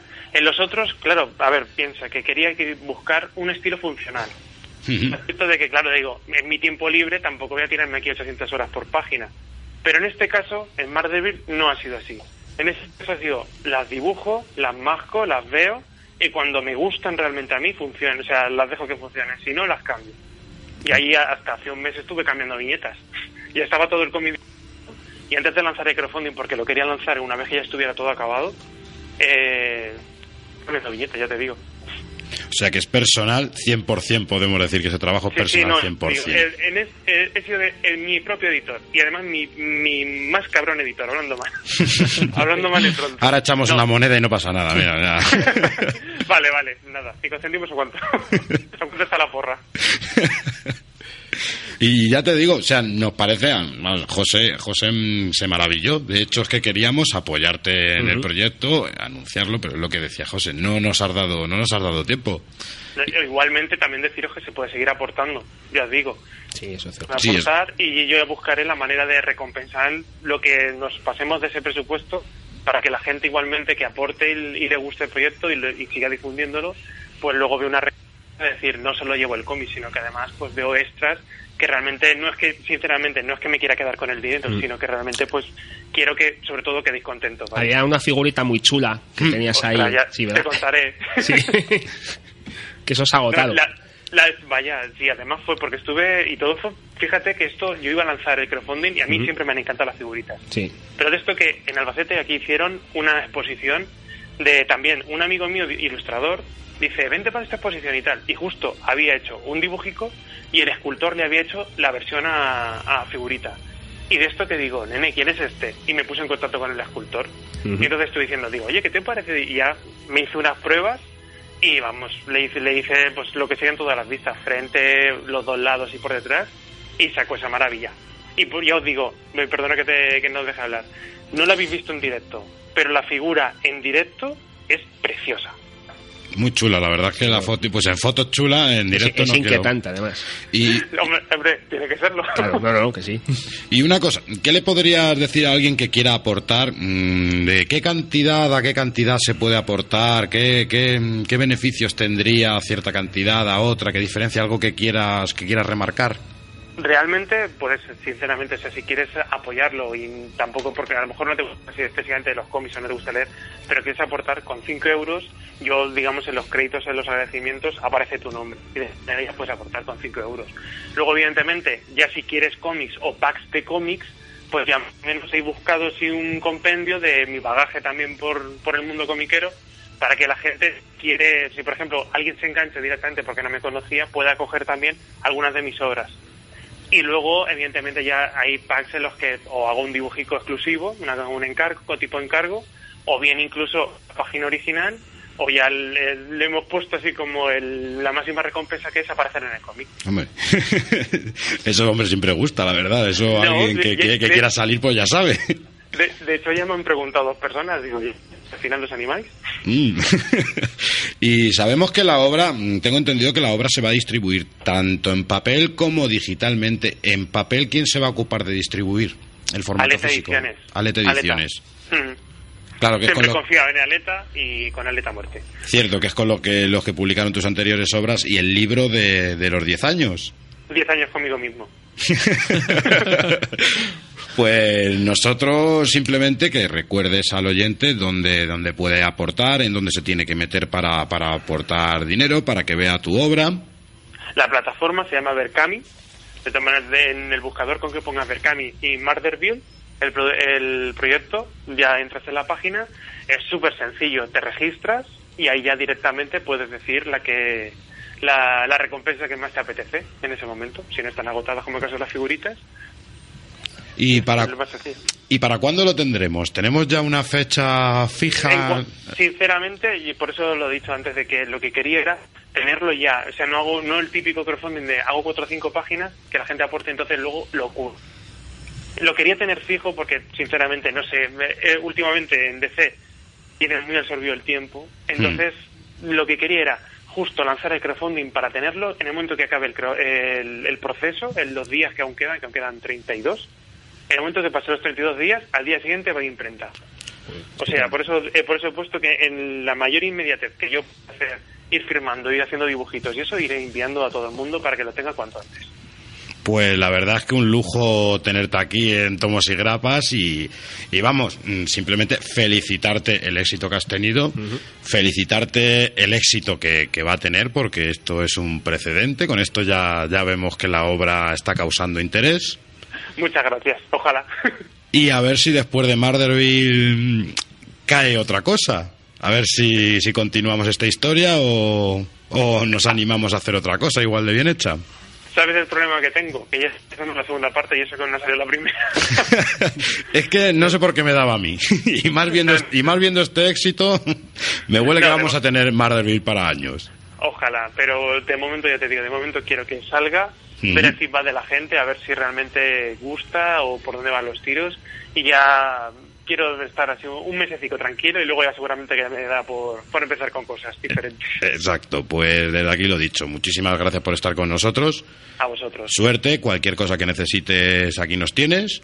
Lo mismo. Y es- eres parte de la familia Tomos y Grapas. Muchas gracias. Muchas gracias a vosotros. Nada, un saludo. Bueno, y, y tenemos también un, un concurso por ahí en marcha, ¿no, José? Eh, sí, bueno, vamos a sortear entre los oyentes dos, dos cómics, que son los cómics de señales, ¿vale? Entonces esto, pues nada, hacemos eh, lo que hacemos habitualmente. Está en- pendientes ahí en Twitter. en Twitter y en Facebook también. Y ya pondremos la base del concurso y a ver si ahí os toca o nos toca. O... Dos tomazos buenos. Sí. Genial. Bueno, y nos vamos un poquito a una cueva, ¿no?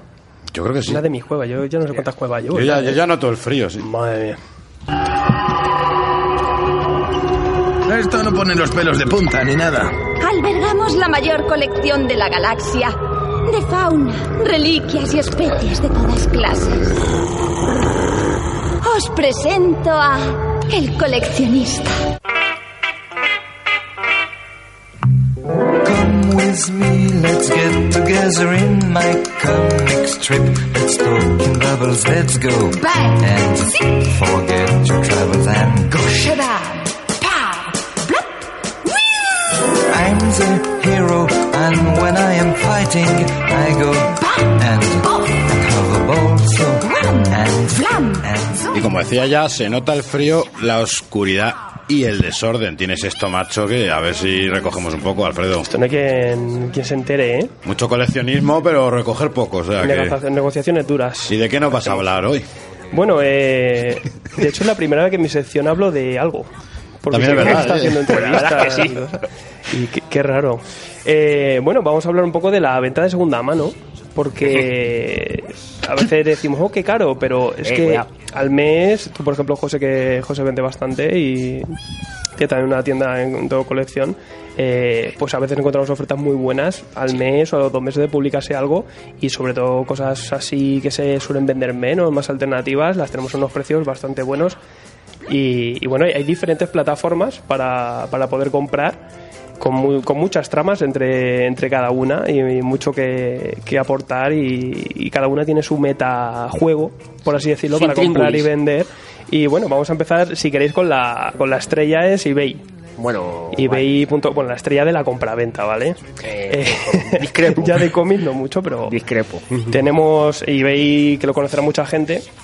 Principalmente funciona por subastas, pero también tenemos compra directa de muchos productos. Tenemos a muchas tiendas metidas dentro de eBay. eBay cobra una comisión más o menos de un 9, un 8% de las, de las compras para tú poder vender. Y bueno, la subasta simplemente te vas apuntando, vas subiendo el precio, tiene una fecha, eso todos lo sabemos todos, y te, acaban dando algo. Los pagos suelen ser por PayPal, ¿vale? Que es un servicio que tú introduces a mediante tu correo tu, el- los datos de tu tarjeta bancaria y se suele pagar por ahí. Eh, una recomendación que hago en eBay eh, al comprar, eh, no es- eh, a veces se puede hablar con el vendedor por si puedes contraofertar un poquito o bajar un poquito el precio de algo, pero antes de pagar también es recomendable mandar un mensaje al comprador una vez realizada la compra para ver qué tipos de medio de gastos de envío podemos realizar porque a veces pagas eh, cierto gasto de envío y a lo mejor puedes optar por otras opciones que son más seguras o más baratas y ahí te cambia un poco la película. Eh, hay que tener mucho cuidado una cosa en eBay. eh, yo aconsejo el tema de los gastos de envío porque hay gente que te vende a lo mejor una cosa por 2 euros, pero luego te cobra 20 de gastos de envío. Porque- Claro. Yo en ese aspecto, cuando un vendedor veo que hace eso, no le compro. O sea, así de claro.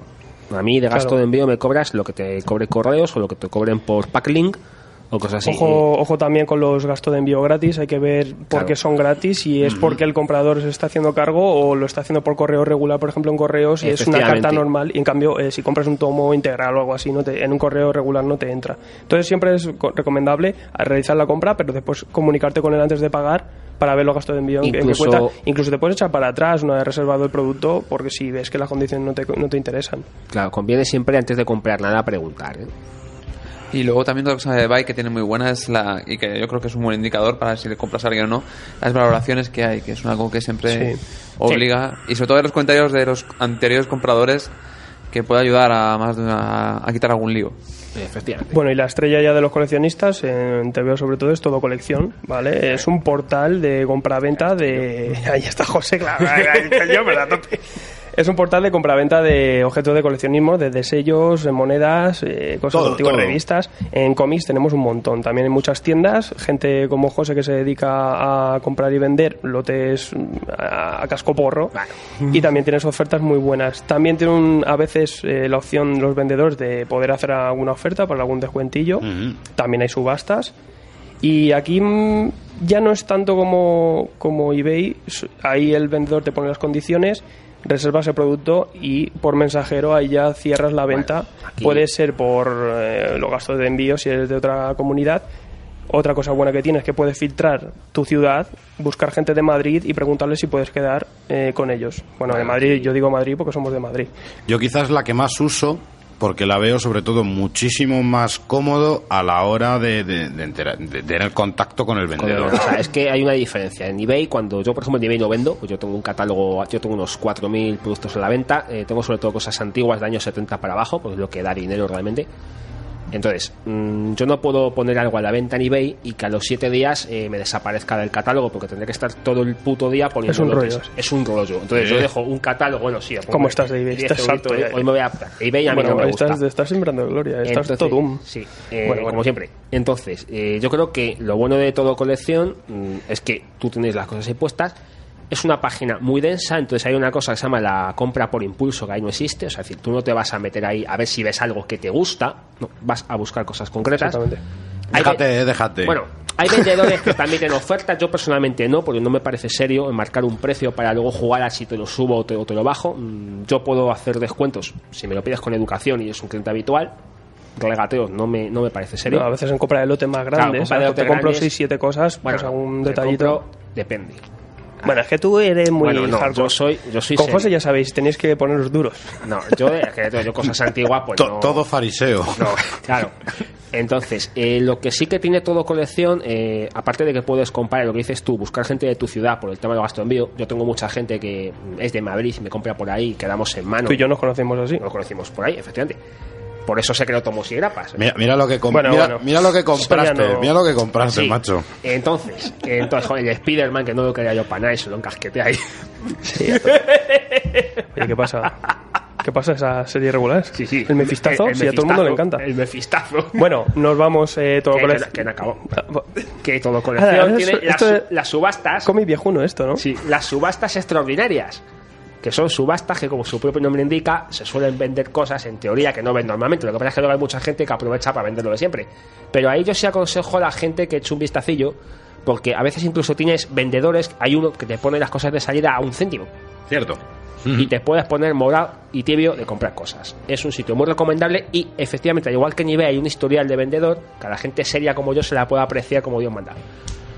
Es una- un tipo de venta seria porque la mayor, al igual que eBay, eh, todo colección para tú vender, aparte de pagar una, creo que para dar de alta una tienda son 10 euros y también tienes una comisión de un 7, un algo Bueno, así, es depende de los precios. han, subido la. Pero bueno, también vendes tienen comisión los vendedores, entonces no te encuentras a particulares. Te encuentras a gente que tiene o particulares con mucho lote, con 100, 200 TVOs, de ahí arriba y tiendas. Que también es un tipo de compra seria. Ofertas, ofertas gangas no te sueles encontrar porque como Porque es gente, gente que, que sabe los precios, pero bueno, compras muy bien, suele ser una calidad buena y tienes ese mensajero para poder comunicarte con ellos. Nos vamos ya a la compra ya más entre particulares. Y nos vamos a mil anuncios o segunda mano. Ahí también estoy yo.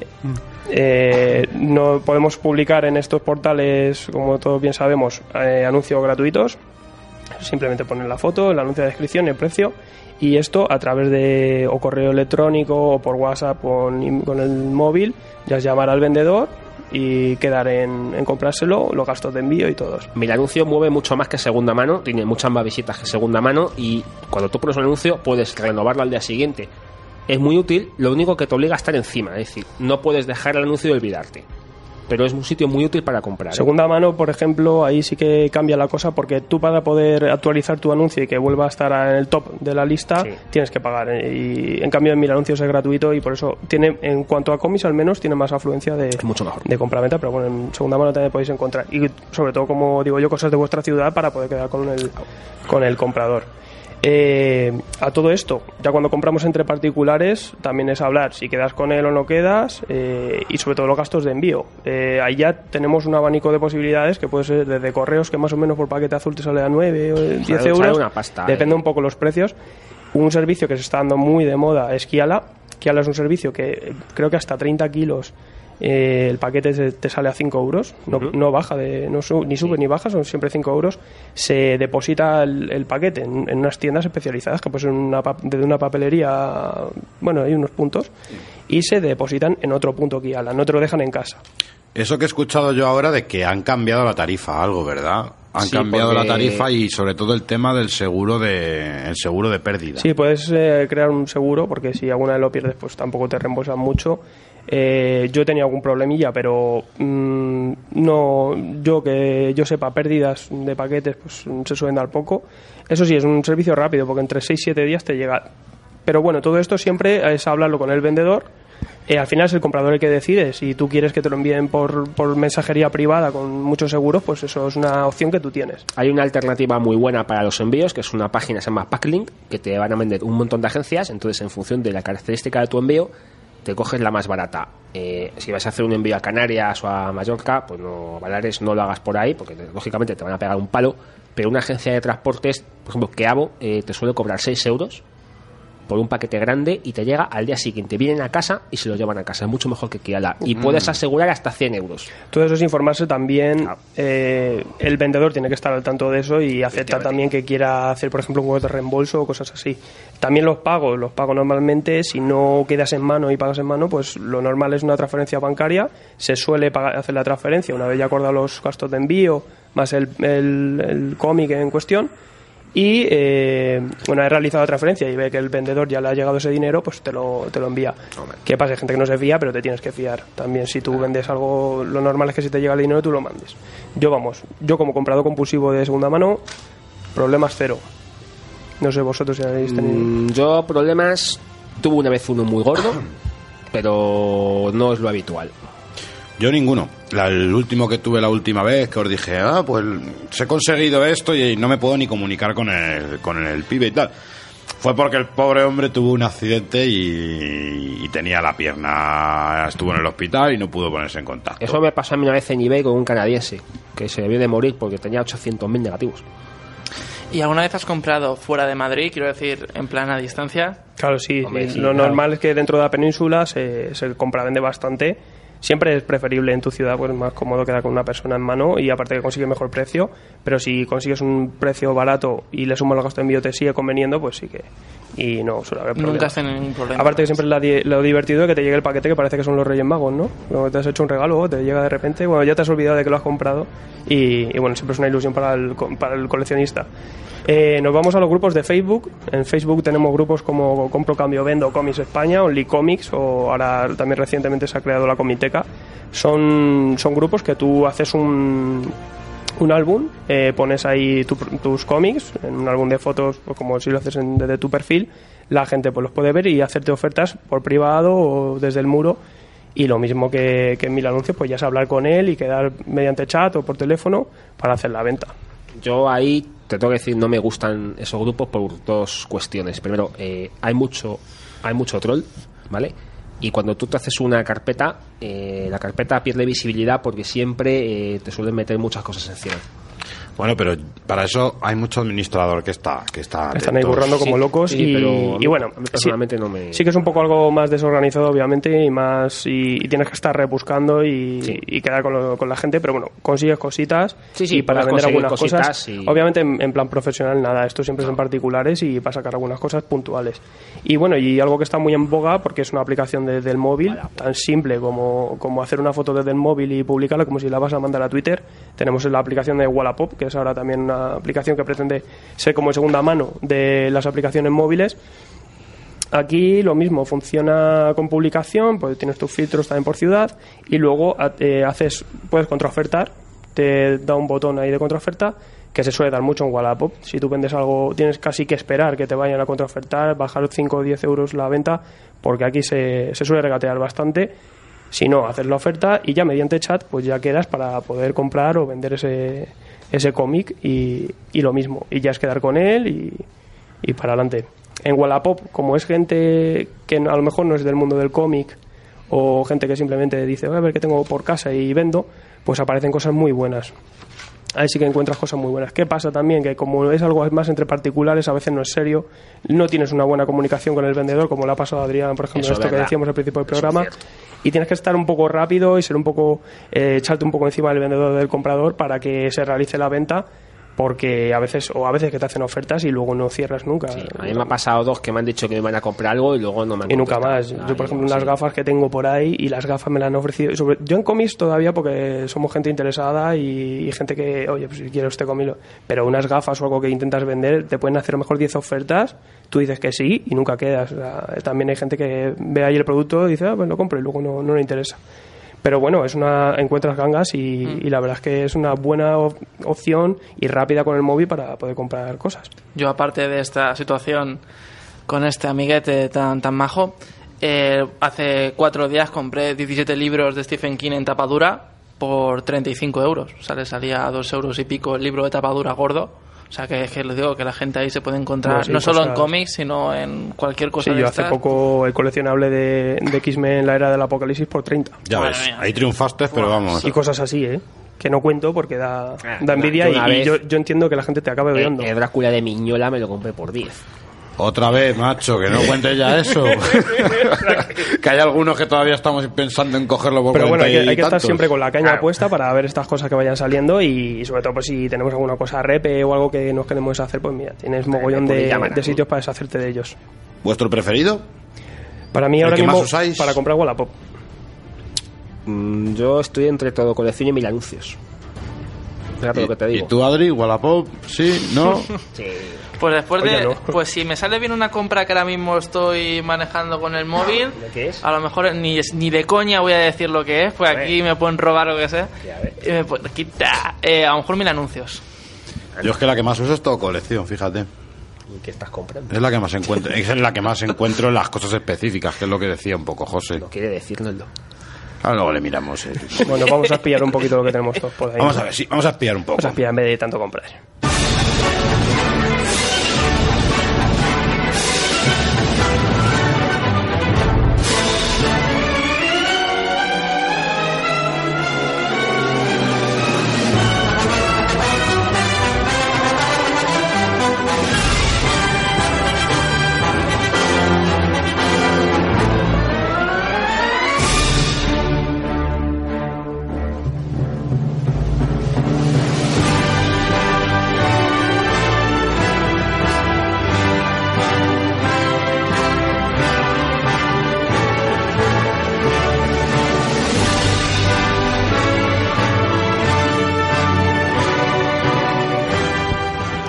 Salve a la reina. Dios salve a la reina. Y vamos a hablar de lo que es el cómic de, de Secret Service. Que aquí, después de, de cierto retraso, porque estamos hablando de que es un cómic del año 2012, aquí nos salió, si no me equivoco, noviembre del 2014, y le atribuyeron esa, ese sobrenombre de Kingsman de Secret Service sabiendo que iba a acompañar al estreno de al estreno de, de la película. Estamos hablando de un cómic del Miller World, de, de, de, de Miller, que como otras veces hemos hablado de él, a lo mejor repetir sobre el guionista sería un poco redundante, y de una figura como en el dibujo como es Dave Gibbons. Eso lo analizaremos porque hay, porque hay que verlo. Y aquí, pues directamente lo que nos presentan es un enfoque a los servicios secretos, Edu. ¿Qué nos ha parecido? Pues la verdad que quizá un trabajo un poco flojo de millar, quizá de los que estamos acostumbrados, pero bueno, aún así tiene su, su toque. Y bueno, básicamente nos plantea pues qué ocurriría si tuviéramos que ver el entrenamiento de un agente secreto, o sea, cómo se entrena James Bond, cómo se prepara a estos agentes secretos. Y como muy bien dices, eh, esta idea que surgió cuando, bueno, hemos comentado que este, aunque es de guion de, de Millar, eh, el director de Ba- eh, Baum también estaba asociado a la idea y estábamos trabajando. Y de hecho, comentaba el propio Millar que surgió tras el visión mientras producían eh, la película de Kick-Ass, viendo Casino Royale, la última película de James Bond, pues dijeron, ¿cómo es esto de cómo se entrenaría un, un agente secreto? Pues estaría una buena idea para el cómic. Pero Millar, como siempre hace, pues lo lleva a, a su terreno. Al extremo también. Al extremo.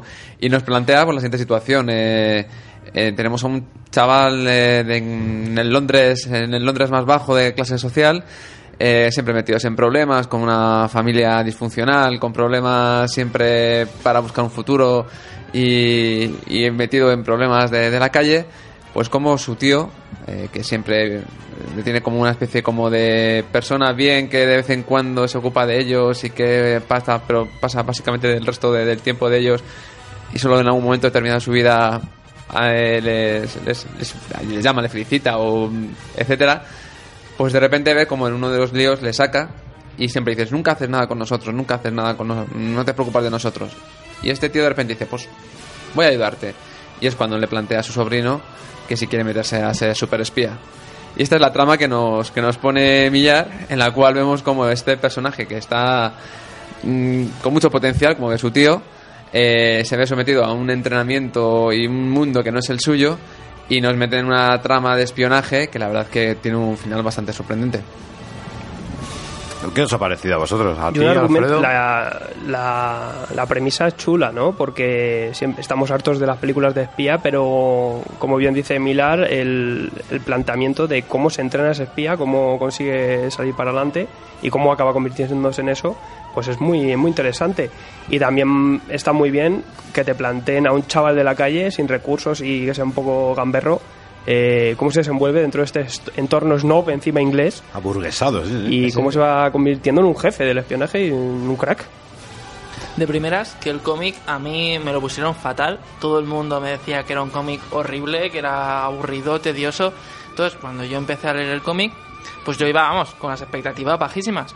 Y lo que me he encontrado al final, pues bueno, me parece lo peor de Millar, pero dentro de lo peor de Millar me parece entretenido y me ha gustado, porque a mí Millar me encanta. A mí lo anterior peor de, de Millar me parecía Nemesis, que también me encantaba, o sea, para que os hagáis la idea. Y yo creo que el problema es que eh, sí, el concepto de, de ver cómo se entrena un agente secreto está muy chulo, pero a mí, en mi opinión, aquí no se ha mostrado demasiado de lo que es el, el chico aprendiendo.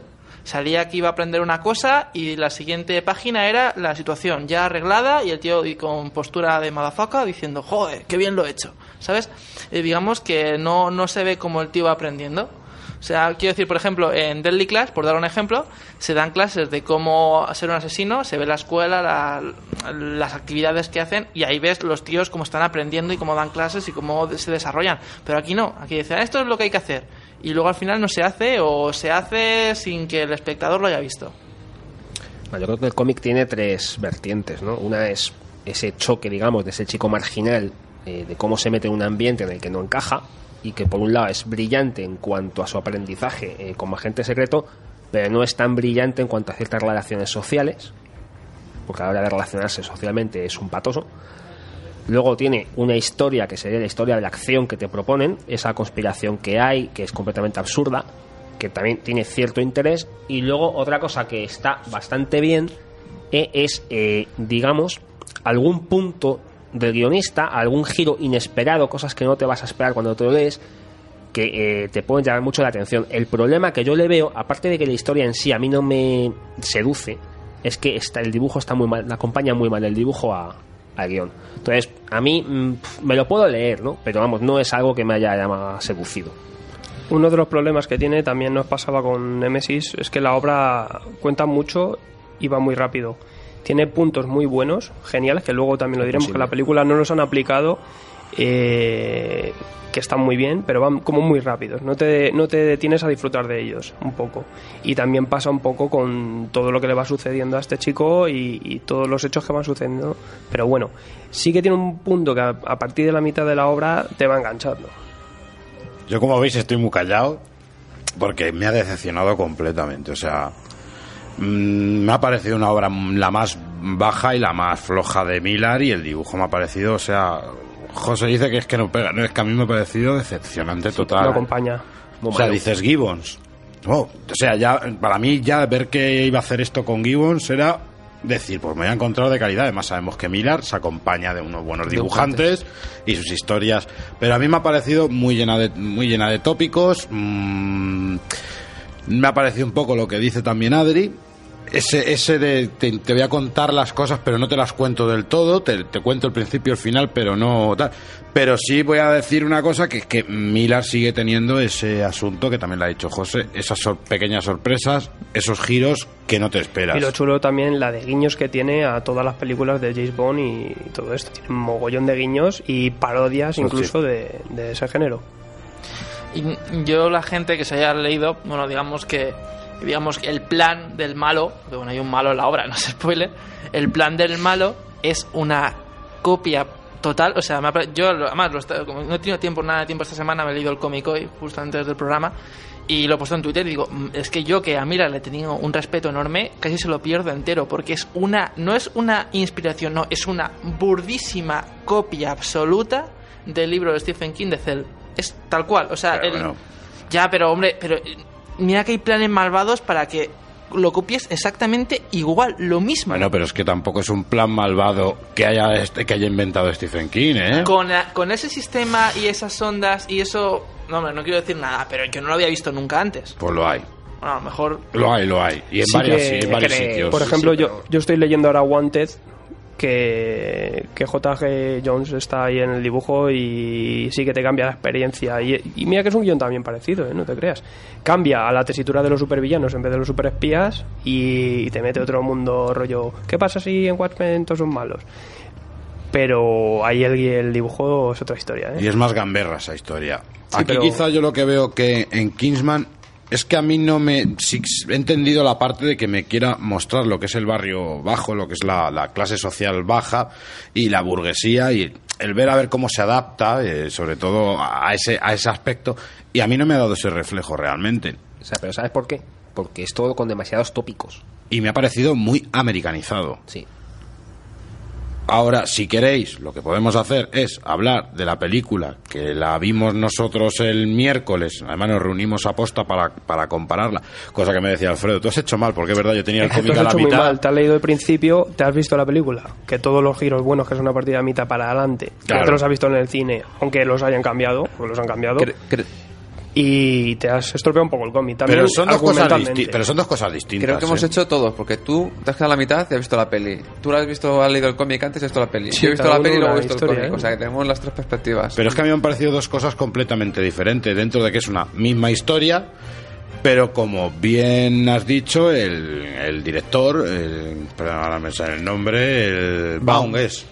Pues él mismo decía que, la- que nosotros siempre hablamos de que Miller es muy cinematográfico. El propio Baum decía que Miller es cinematográfico, pero que tiene que llegar un director de cine a darle el último empujón, porque si no, no, se le llega a entender del todo.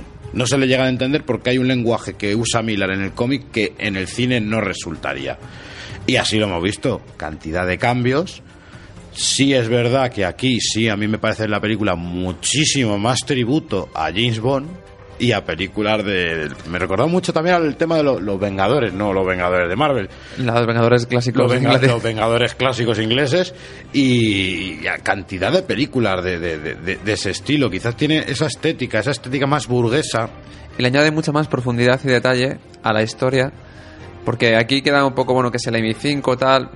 Y incluso no queda muy bien. Y aquí lo enganchan mucho más y meten mucho más detalle. En, en la peli cogen las ideas del cómic, pero como el cómic va muy rápido, sí que las desarrollan mejor, incluso algunas las arreglan y, y gustan las, las ideas que va cogiendo y cómo, cómo te le dan un girillo al cómic y es genial. Pero el problema también que tiene que las ideas buenas que tiene el cómic, las tres, cuatro ideas que tiene el cómic buenas, se las pasa por el No las usa, es No verdad. las usa. Y está bien porque coges otro giro, pero las podías haber metido también y hubieras hecho un compendio y hubieras mejorado el cómic. Pero si encima las tres ideas chulas que tiene Milan en el TVO no las aplicas, ahí te estropea un poco. Yo lo hablaba con Eduardo y a mí uno de los problemas de la película es quiero molar mucho. O sea, yo estaba esperando que se me diera la vuelta un protagonista y me guiñara el ojo. Porque es un... Quiero, quiero gustar, quiero ser muy gracioso, quiero molar. Que es un punto que ya lo vi yo en las películas de... En, las, Kick-Ass. en las películas de Kikas. Y ahí salí, de, salí del cine y acordaron la primera frase. Lo siento, pero Miller en el cine no es para mí. que además te reíste tú. No, no me gusta Miller en el cine. Personalmente, sus guiones adaptados al cine no me Solo un datito, mama un poquito de Guardianes de la Galaxia, ¿eh? No me digas por qué, pero ha cogido ahí un algo. Bueno, el humor, que estaba siempre Bueno, presente. sí te lo digo, pero no lo voy a decir El para uso, no el uso de la música durante la película. No te digo más. No para de sonar música desde que empieza la película hasta, que, Hasta que termina. termina.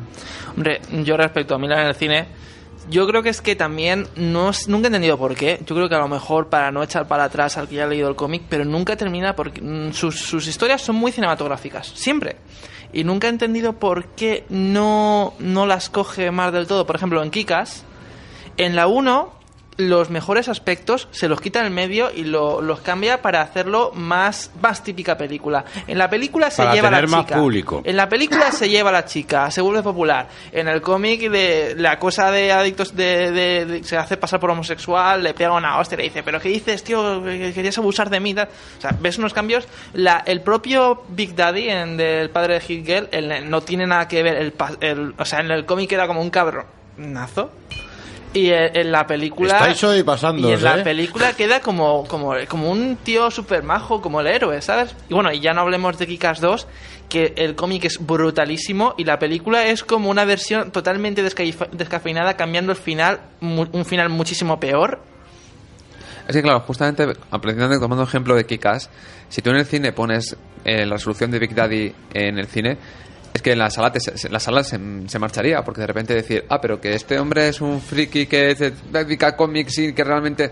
Eh, claro, tienen que hacer una opción mucho más comercial, que es un agente de policía. Yo creo que al final el cómic tiene sus cosas buenas, que a mí me han gustado bastante, pero tiene sus fallitos, como que algunas cosas que se, te quedan muy secas.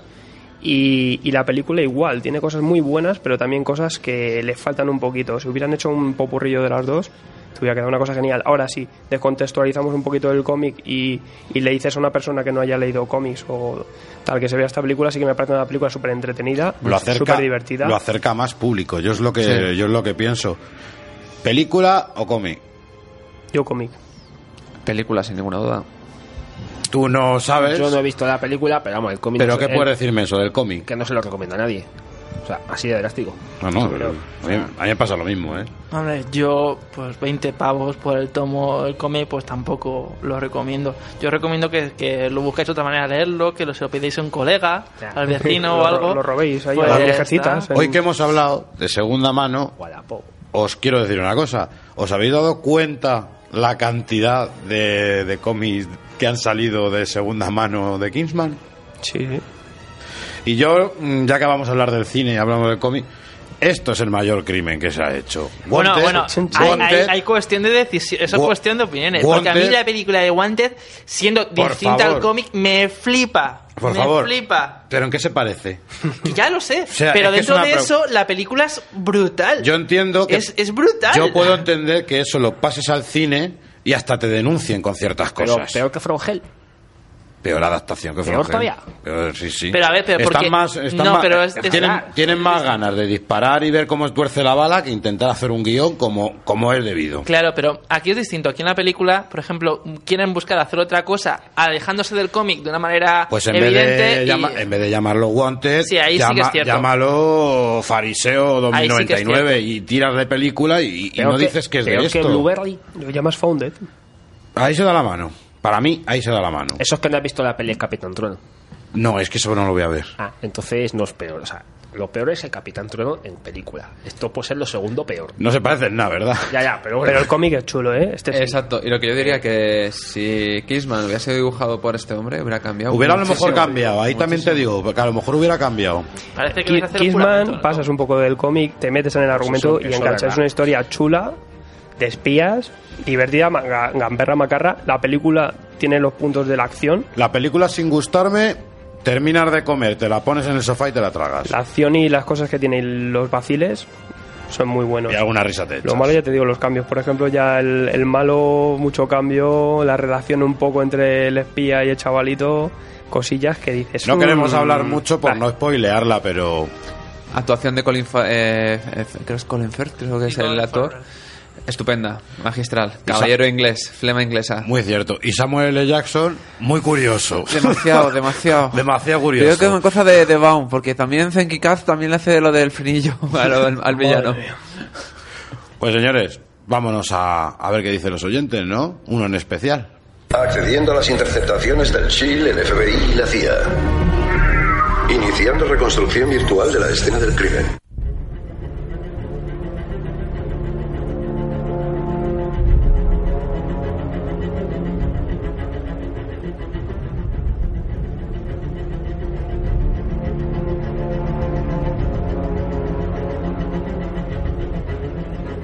Pues hoy tenemos a alguien bastante especial para nosotros, un oyente que nos ha seguido desde el principio, que nos ha comentado desde el principio, al cual yo creo que este equipo le tiene mucho, mucho cariño y yo creo que ya es conocido por todos los oyentes y la gente que nos sigue en Twitter.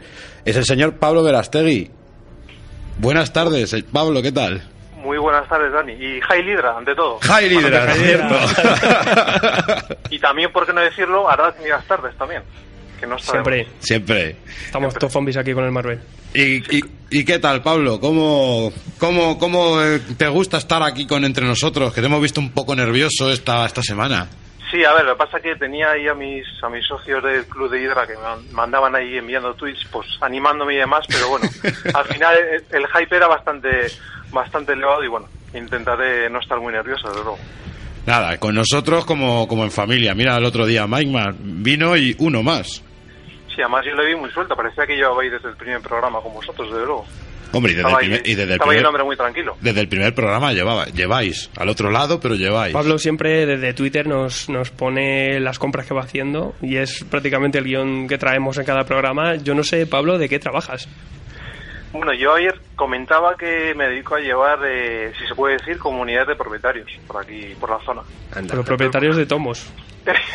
Al final, bueno, con mi modesto sueldo voy a ir comprando, sobre todo Omnigols y tomazos de estos, que son los que me gustan. ¿Y, y qué te pareció cuando, bueno, que los premios que hicimos así a lo mejor del año, le nombramos los Perastegui de plata, que ya casi se ha quedado eso para, para la Hombre, posteridad?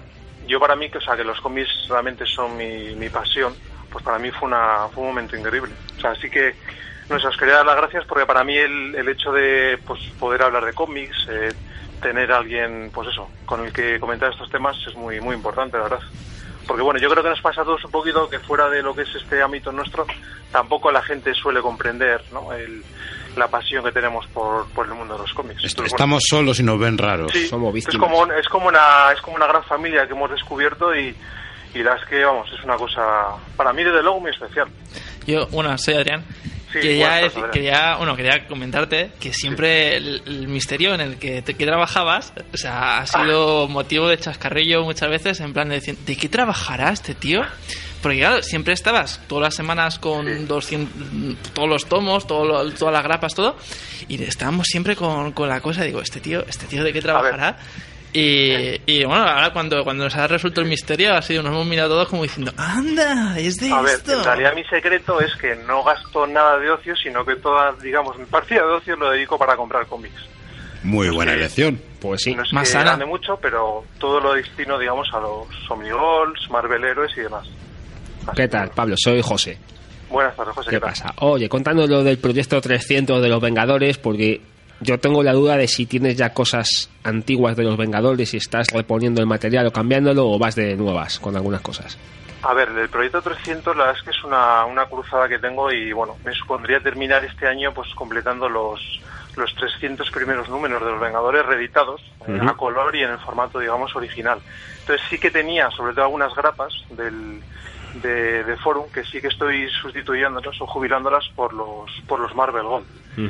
Pero bueno, luego, por ejemplo, los Onigol que han sacado esos, no, porque yo ahí no tenía material de esa época. Que sea, es la tú- época, digamos, la etapa clásica de los Vengadores. O sea, bibliotecas Marvel y Vértice, eso no, eso no, No, tenías. no, eso ya me pilló, Pilló. yo me pilló un poquito ya más joven. ¿Cuántos, digamos. ¿Cuántos años llevas coleccionando? Pues a ver, eh, lo que es a nivel de comprar cada fin de semana, pues si soy sincero, prácticamente comprar, comprar de los que os escucha a vosotros. Antes compraba, pero igual típico iba a la tienda, cada, no sé, cada tres semanas, Bueno, pero no. ahora vamos. Nos sentimos culpables. Oye, Sí, no, no sí, nos gustaría, culpables. no nos gustaría crear un conflicto No, sí, familiar. ¿eh? los insultos semanales que, nos llegan ver. eh, son geniales. Pero luego se agradece por al final, como solemos decir los compañeros de Twitter, eh, acabaremos debajo del puente, pero con unas estanterías somos Y leídos, de calidad, ¿eh? de calidad suprema, digamos. Que, que para, sí. para pedir leer es importante. Hombre, y con tres Omnigol de esos te haces ahí una viga, una viga bien gorda, ¿eh? Además, me estoy planteando montar un tabique de Omnigol solo para que, para que la- mi señora, digamos, no pueda entrar aquí. Es que yo tengo una especie que llamo un salón del ocio, que es donde tengo las, los cómics y demás. Mm. estaría bien para, para impedir la entrada, digamos. Es importante. Bueno, yo te queda, soy Eduardo, te queda preguntar. Buenas tardes. Eduardo. eh, sospecho que Marvelita eres, ¿no? O bueno, Sí, lo que pasa que también... de todo, pero. Estoy aprovechando este boom de reediciones para hacerme con las series de, de Vértigo, estas que están sacando emblemáticas, como Predicador, por ejemplo, Estás sus- ya- suscrito como yo. que termina el último tomo. También estoy diciendo la de, bueno, también he hecho la de Planetary, que salió el último tomo. Es que, a ver, con este boom de reediciones, yo creo que tenemos que aprovechar todos un poco para, para cogerme, como digo yo, sobre todo series de calidad, siempre que, que sean series tan buenas como estas. Y lo que te quería preguntar es de, de Marvel, de lo que es Marvel, ¿qué colección es? Sospecho que Vengadores puede que sea tu favorita. ¿Cuál es tu favorita de Yo todos? sospecho que Spider-Man. A ver, eh, mi caso es Spider-Man y porque además tengo aquí, tengo otra cruzada que esta ya es casi casi sagrada, que es completar eh, todas las series regulares de Spider-Man. Entonces digamos que además me faltan solo un par de un par de grapas. Entonces bueno, estoy llevo con eso sí que llevo desde el principio de ¿Qué grapas te faltan? coleccionar. Pues me falta una saga que es bastante, no sé por qué, difícil de encontrar, que es la del niño que llevas dentro. Vale. Creo que La la quiere sacaron- vender él, ¿eh? Te la quiere vender. No, esa no la tengo. Esa está en Marvel Heroes. Pero bueno, Y creo que lo creo que lo comenté con José Gómez porque salió Sí. en la línea de Marvel Héroes y Sí. la es que no sé no sé la razón, pero es yo creo que es la etapa es muy complicada. sí, más más difícil de encontrar. Pues estaremos atentos. Yo al menos estaré atento. Si la veo, Sí, yo más. me pongo en contacto contigo, ¿vale? Pues se agradece. se agradece Bueno, Pablo, porque- y y ya que nos tienes aquí delante a la, a la otra línea, ¿alguna pregunta que nos quieras hacer alguno particular? Pues bueno, Tan, la verdad tan. es que sí que me gustaría saber si, bueno, después de cuando terminéis los programas y demás, Sí. el tema de que cada uno, digamos, pues os guste igual Marvel o DC, luego todo eso se lleva bien, ¿no? O sea, no hay, digamos... eh, Bueno, Eso sí que te, puedes venir, te puedes venir a la caña y ver, ver la guerra. por ejemplo, que a alguno le guste los 1052 más que las etapas clásicas, por ejemplo, de DC o... No, por no, no, al- está en minoría. Ah, no, claro, es que aquí el, el de Ceita, bueno, que yo siempre he dicho que no soy de Ceita, que realmente empecé ahora a coleccionar con DC, pero que yo leo todo, leo Image, leo y Dynamite, leo Boom, pero bueno, que con Edu y yo, pues al principio sí teníamos nuestros momentos. Pero luego, luego no- nos, ofrecíamos la, ta- la tapilla que nos dan con la, con la cerveza, lo que sea, nos la ofrecíamos como muestra de paz y luego ahí por las cosas se fue, se Y fue fíjate, el otro día compré Superman. Un legado. Supongo que en el programa hay que mantener un poco la diplomacia y luego ya con las cañas hay un Sí, poco... sí. ¿no? Pero, Pablo, ¿sabes lo que ocurre? Que aquí hemos entrado a este programa de radio todos como desconocidos y de pasar tanto tiempo y de compartir una, una afición nos pasa como un poco lo que nos ocurre con vosotros. Que estamos alejados, a lo mejor no nos conocemos bien, pero compartir esta afición lo que hacemos es ya tenernos como amigos. Entonces Digamos- es como las mejores familias, siempre hay discusiones. Ellos discuten, yo lo miro y me río mucho. O sea, a mí me hace mucha gracia que discutan, ¿eh? Además, ¿sabes? Lo bueno que a cada uno nos gusta un poco una cosa es Sí. que vamos rotando, ¿no? O sea, para también abarcar todo tipo de oyentes. Eso es, Claro. eso es lo que le comenté yo a Alfredo otro día, que, que lo, lo que a mí más me gusta de vuestro programa es que cada uno, pues bueno, uno le gusta más Marvel, otro DC, otro las épocas clásicas, modernas. O sea, digamos que la variedad es total. No hay siempre un, no, es que todo nos gusta tal, o todos, a mí, no sé, en la variedad es luego gusta el gusto, yo creo. Efectivamente, Sin lo que yo digo. Y además, desde el momento en el que se prohibió llevar navajas y objetos punzantes al programa, nuestra relación ha mejorado mucho. Bueno, el arco detector de metales ha sido un exitazo. Sí, Sí, ha sido, ha sido una buena inversión. El bote de Bacuol yo lo llevo en el bolsillo, ¿eh? así que andaros con cuidado. Además, yo creo que hubo como, ha habido como una tregua después del, de la Civil War con Romita, ha habido como una... un tema- Lo de Romita ha sido una catarsis que hemos vivido aquí, Espera- ¿sabes? espérate que por- que por ahí hay una nos guerra ha hecho, secreta, Nos ha ¿eh? hecho madurar. Bueno, mucho, más que guerra todo, civil ¿eh? ha sido pobre casi fusilamiento. Sí, la guillotina. Pues Pablo, bueno. nosotros te queremos agradecer que, que hayas querido hablar con nosotros y, y decirte que vamos, que en este programa te tenemos un cariño a ti y a todos el, el resto de, de- de oyentes. Pues yo, Dani, quería aprovechar para deciros que, o sea, lo que es fuera de lo que es eh, mi familia, eh, yo en vosotros, en, tanto en el programa como en mis compañeros de Twitter, he encontrado una, una familia que, bueno, que la verdad es que sí que ayuda a llevar el día a día, pues típicos problemas de trabajo y demás.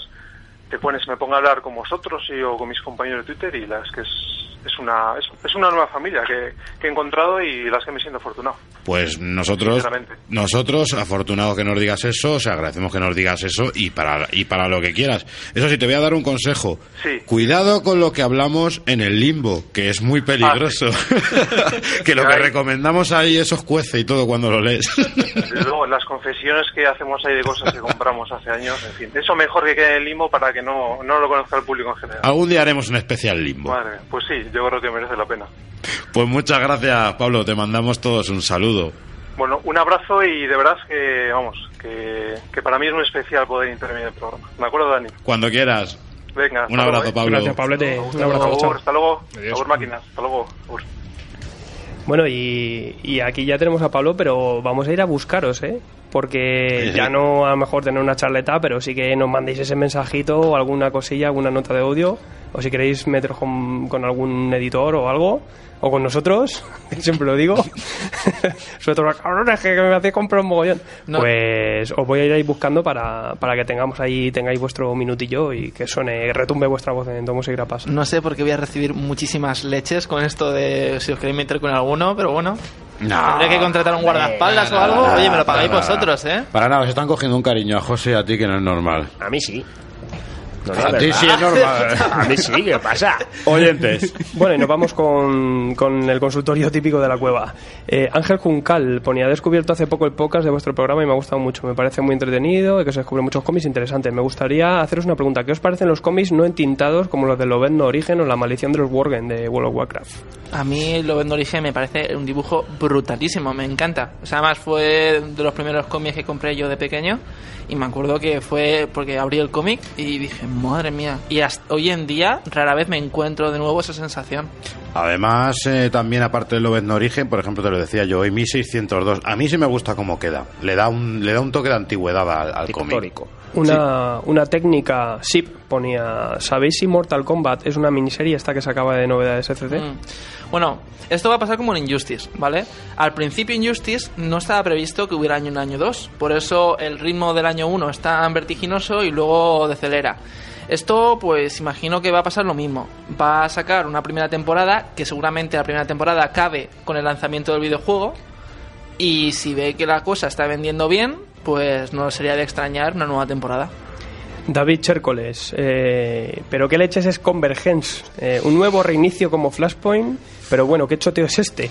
Si podéis hacerme una aclaración con mapa conceptual y todo hasta, hasta apuntes, que me tienen locos los Marvelitas y DCoides estos. Mm, no es un re- ya en su momento vamos no es un reinicio. Lo que pasa es que como ya no va a haber 52 colecciones ya no tiene sentido que se llame New 52 sí que va a haber unos cambios. En su- al principio además no iba a afectar para nada a las sagas normales pero luego se- sí que se ha dicho que va a haber pues unas consecuencias pero vamos consecuencias como cualquier acto de Marvel evento de Marvel de DC de lo que sea.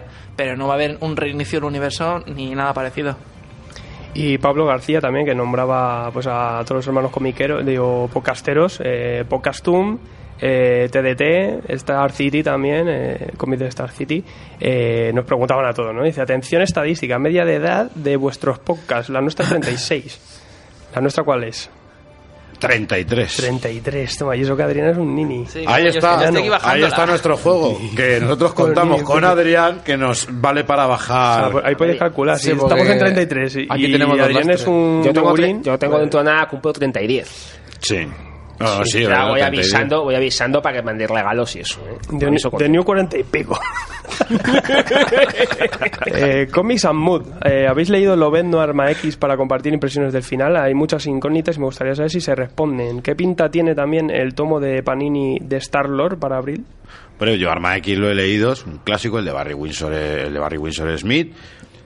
Yo realmente mm, es que tanto detrás de, de- de- del final no le veo ningún lo hablaba, no veo tampoco nada Luego tiene oculto. una secuela. Arma X tiene Claro, una pero- secuela que yo creo que a lo mejor ahí se pueden aclarar otras Yo cosas. lo que le respondí es, oye, pues para mí es que no es un final, es un inicio del Logan que hemos conocido, del real, del Lobez no real que hemos conocido en los años 80, los años 90, todos los que sabíamos esa historia, del proyecto de Arma X, que luego continúa en su serie, etcétera, etcétera. Una muy buena explicación del personaje.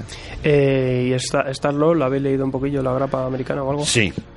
¿Qué pasa? No, no, no. Aparte aquí sale como en integral 21 Es euros in- o algo así. es un pasada. intento de llevar lo que vimos en el cine, chascarrillo tras chascarrillo, tras chascarrillo, tras chascarrillo, ya hasta que... mm, no, o sea, no, no. Pero- Antes hazte con mapache cohete. En el, en el- Mejor, sí. En su saga Guar- Guardián de la Galaxia, aunque tiene humor, a mí el personaje me encanta, Pues, ¿no? es, pues es aquí, peor. lo, aquí lo explotan. Aquí es más cinematográfico, Es es, que más ya- para fans de, de la película. Ya, ya por solitario, yo qué sé. Eh, héroe o villano, eh, ¿me podéis decir sobre este cómic? ¿Me lo recomendáis? Esta es técnica, ¿eh? ¿Me lo recomendáis para un buen rato leyéndolo? Nos enseña Harley Quinn el tomo de... No, yo, hombre, yo se lo recomiendo según cómo me caiga él. O sea, Vaya telar. pero vamos, que si me cae bien el chaval, no le recomiendo el cómic. Bueno, a Edu le gustó, quiero decir. a me gustó. Bueno, oye, eh, qué te habrías tomado ese día. Más adelante vamos con unos de risas y... Tú al limbo y también. Estate atento porque vamos a recomendar unas cosillas un poquito también de cachondeo mejores, un poquito yo creo. El Inhumano. Hola chicos, han publicado un tomo cartoné sobre Aquaman. Soy nuevo en el personaje. ¿Es recomendable esta etapa y esta edición? Sí, vamos, lo que he dicho Sí. antes en novedades, que además una edición genial y una historia mucho... Aunque yo siempre he dicho que este, la- este evento, de, o sea, esta saga de la fosa, eh, me parece, aunque está muy bien, dentro de esta etapa de Jeff John con Ivan Reis, me parece la más floja, porque es un comienzo. A partir de aquí, todas las sagas son pa, o sea, son Sí, pero el que empieza a leerla desde, desde ahí Sí, sí, claro. va creciendo con el Pero personaje. muy buena saga, vamos. Sí, ya habéis dicho que lo mejor de, de New 52. eh, bueno, héroe o villano también nos preguntaba. Eh, ¿Me podríais decir un cómic del que teméis de la risa? Estoy cansado de tanta seriedad. Hombre, a pues mí ahí se- sí que te puedes lanzar. A mí se me ocurren, depende del tipo de cómic. Por ejemplo, Predicador te ríes mucho, Sí. por ejemplo. Si te vas a cómic de humor, hombre, hay cosas de Bruguera que también te parte de la caja. Yo, Lobo. El, paramil- el paramilitar y Christmas y el último zarciano son muy buenos. Yo siempre me hartaré de recomendar Deadpool. Y más, es que tiene unas cosas muy y, buenas. y ahora que lo acabo de descubrir, Quantum and Woody, súper divertida y una colaboración muy buena. A mí me la ha vendido ya. Yo, yo, hombre, no es humor, humor, pero con Guardianes de la Galaxia y los, al New X-Men, yo ha habido momentos que me he reído un montón. Yo también cuando lo dejé de comprar. Y yo cuando se lo me muero. Qué telar. Lo mismo que Dios me haces yo, tío. Eh, José David Puentes, en cuanto a Secret Wars, eh, un lector nuevo de Marvel podría ente- entender todo sin problemas porque tiene muy buena pinta. Eh, uf. Yo está, a ver, es un evento. Marvel lo hace para captar nuevos lectores. A su vez está sacando series que aunque mm, los lectores clásicos vamos a disfrutar porque nos recuerda a esta saga, a esta otra, a este título, sí se supone nos la están vendiendo como que no tenemos ni muchas veces que ni seguir la, la serie de Secret Wars. Luego algo tendrá, tendrá para nosotros, pero querrán captar Hombre, cierto público. Yo que estoy leyendo Los Vengadores y los Nuevos Vengadores, o sea, esto se, se nota un montón que va hacia aquí, sobre todo Nuevos Vengadores. Sí, pero una vez llegado aquí, Claro, una vez llegado. Una vez llegado aquí es como mm, contarte cosas y hay muchos artistas, por ejemplo, que dicen esto yo mm, sí es de Secret Wars y es por Secret Wars, pero no no hace falta que lo sigas.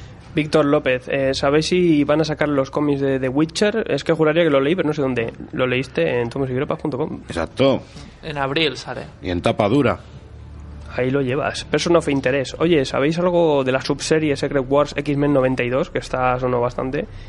Pues lo más probable es que va a salir esta semana. Pues si están con el IPS diario, mm, toca ya. va tocando seguro, o si no va dentro de poquito, Y sacan el anuncio. y se puso contento cuando le dije que a lo mejor tiene que ver algo con la serie de animación.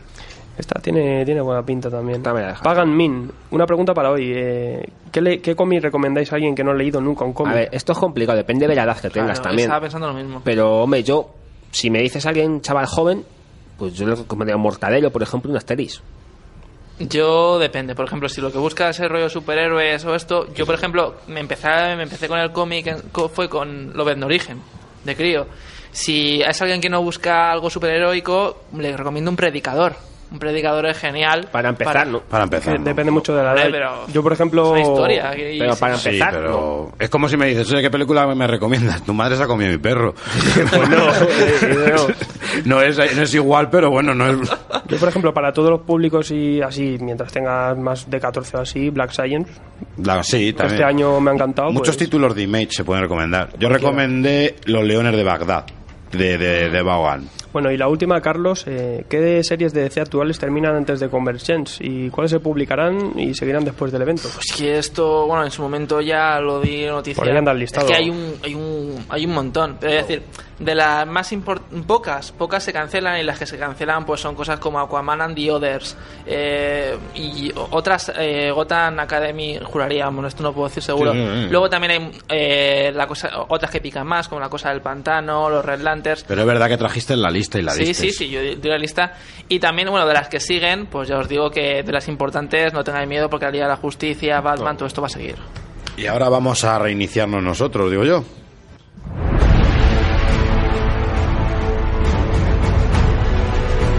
Síguenos en Twitter y Facebook o entra en nuestra web tomosigrapas.com o si lo prefieres, mándanos un email a tomosigrapas.gmail.com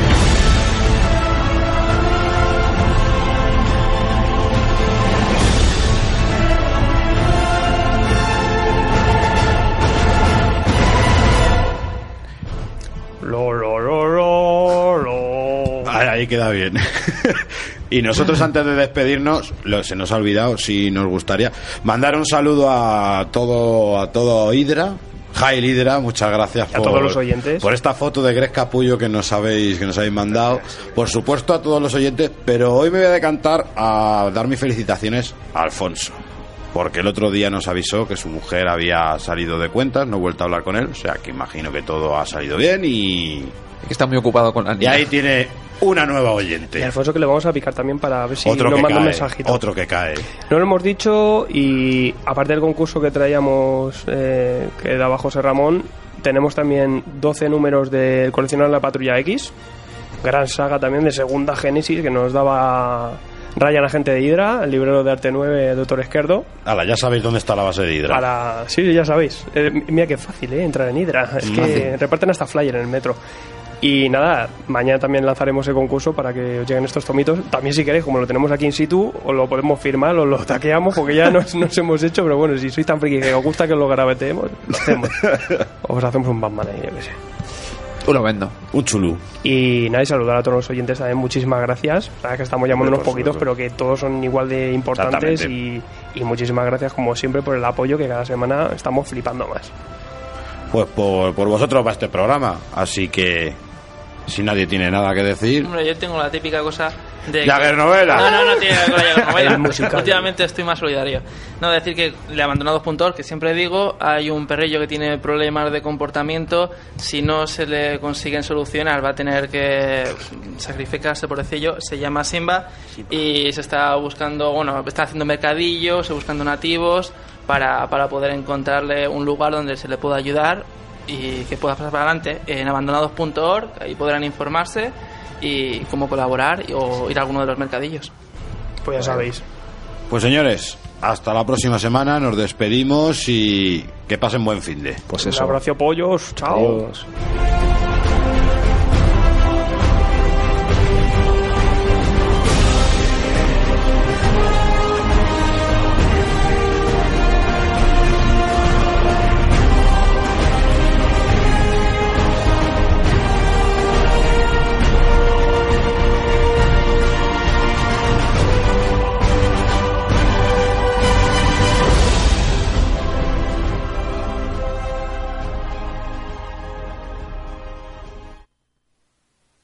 Ausbank ha quitado la cláusula suelo a 800.000 familias, ha recuperado 20 millones de euros para afectados de preferentes y gana el 95% de las demandas por mala comercialización de acciones. Si eres un afectado por estas malas prácticas bancarias, estás de enhorabuena.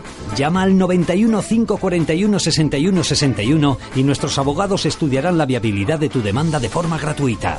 Ausbank, experiencia jurídica a tu servicio desde 1986. Llama ya al 91 541 61 61.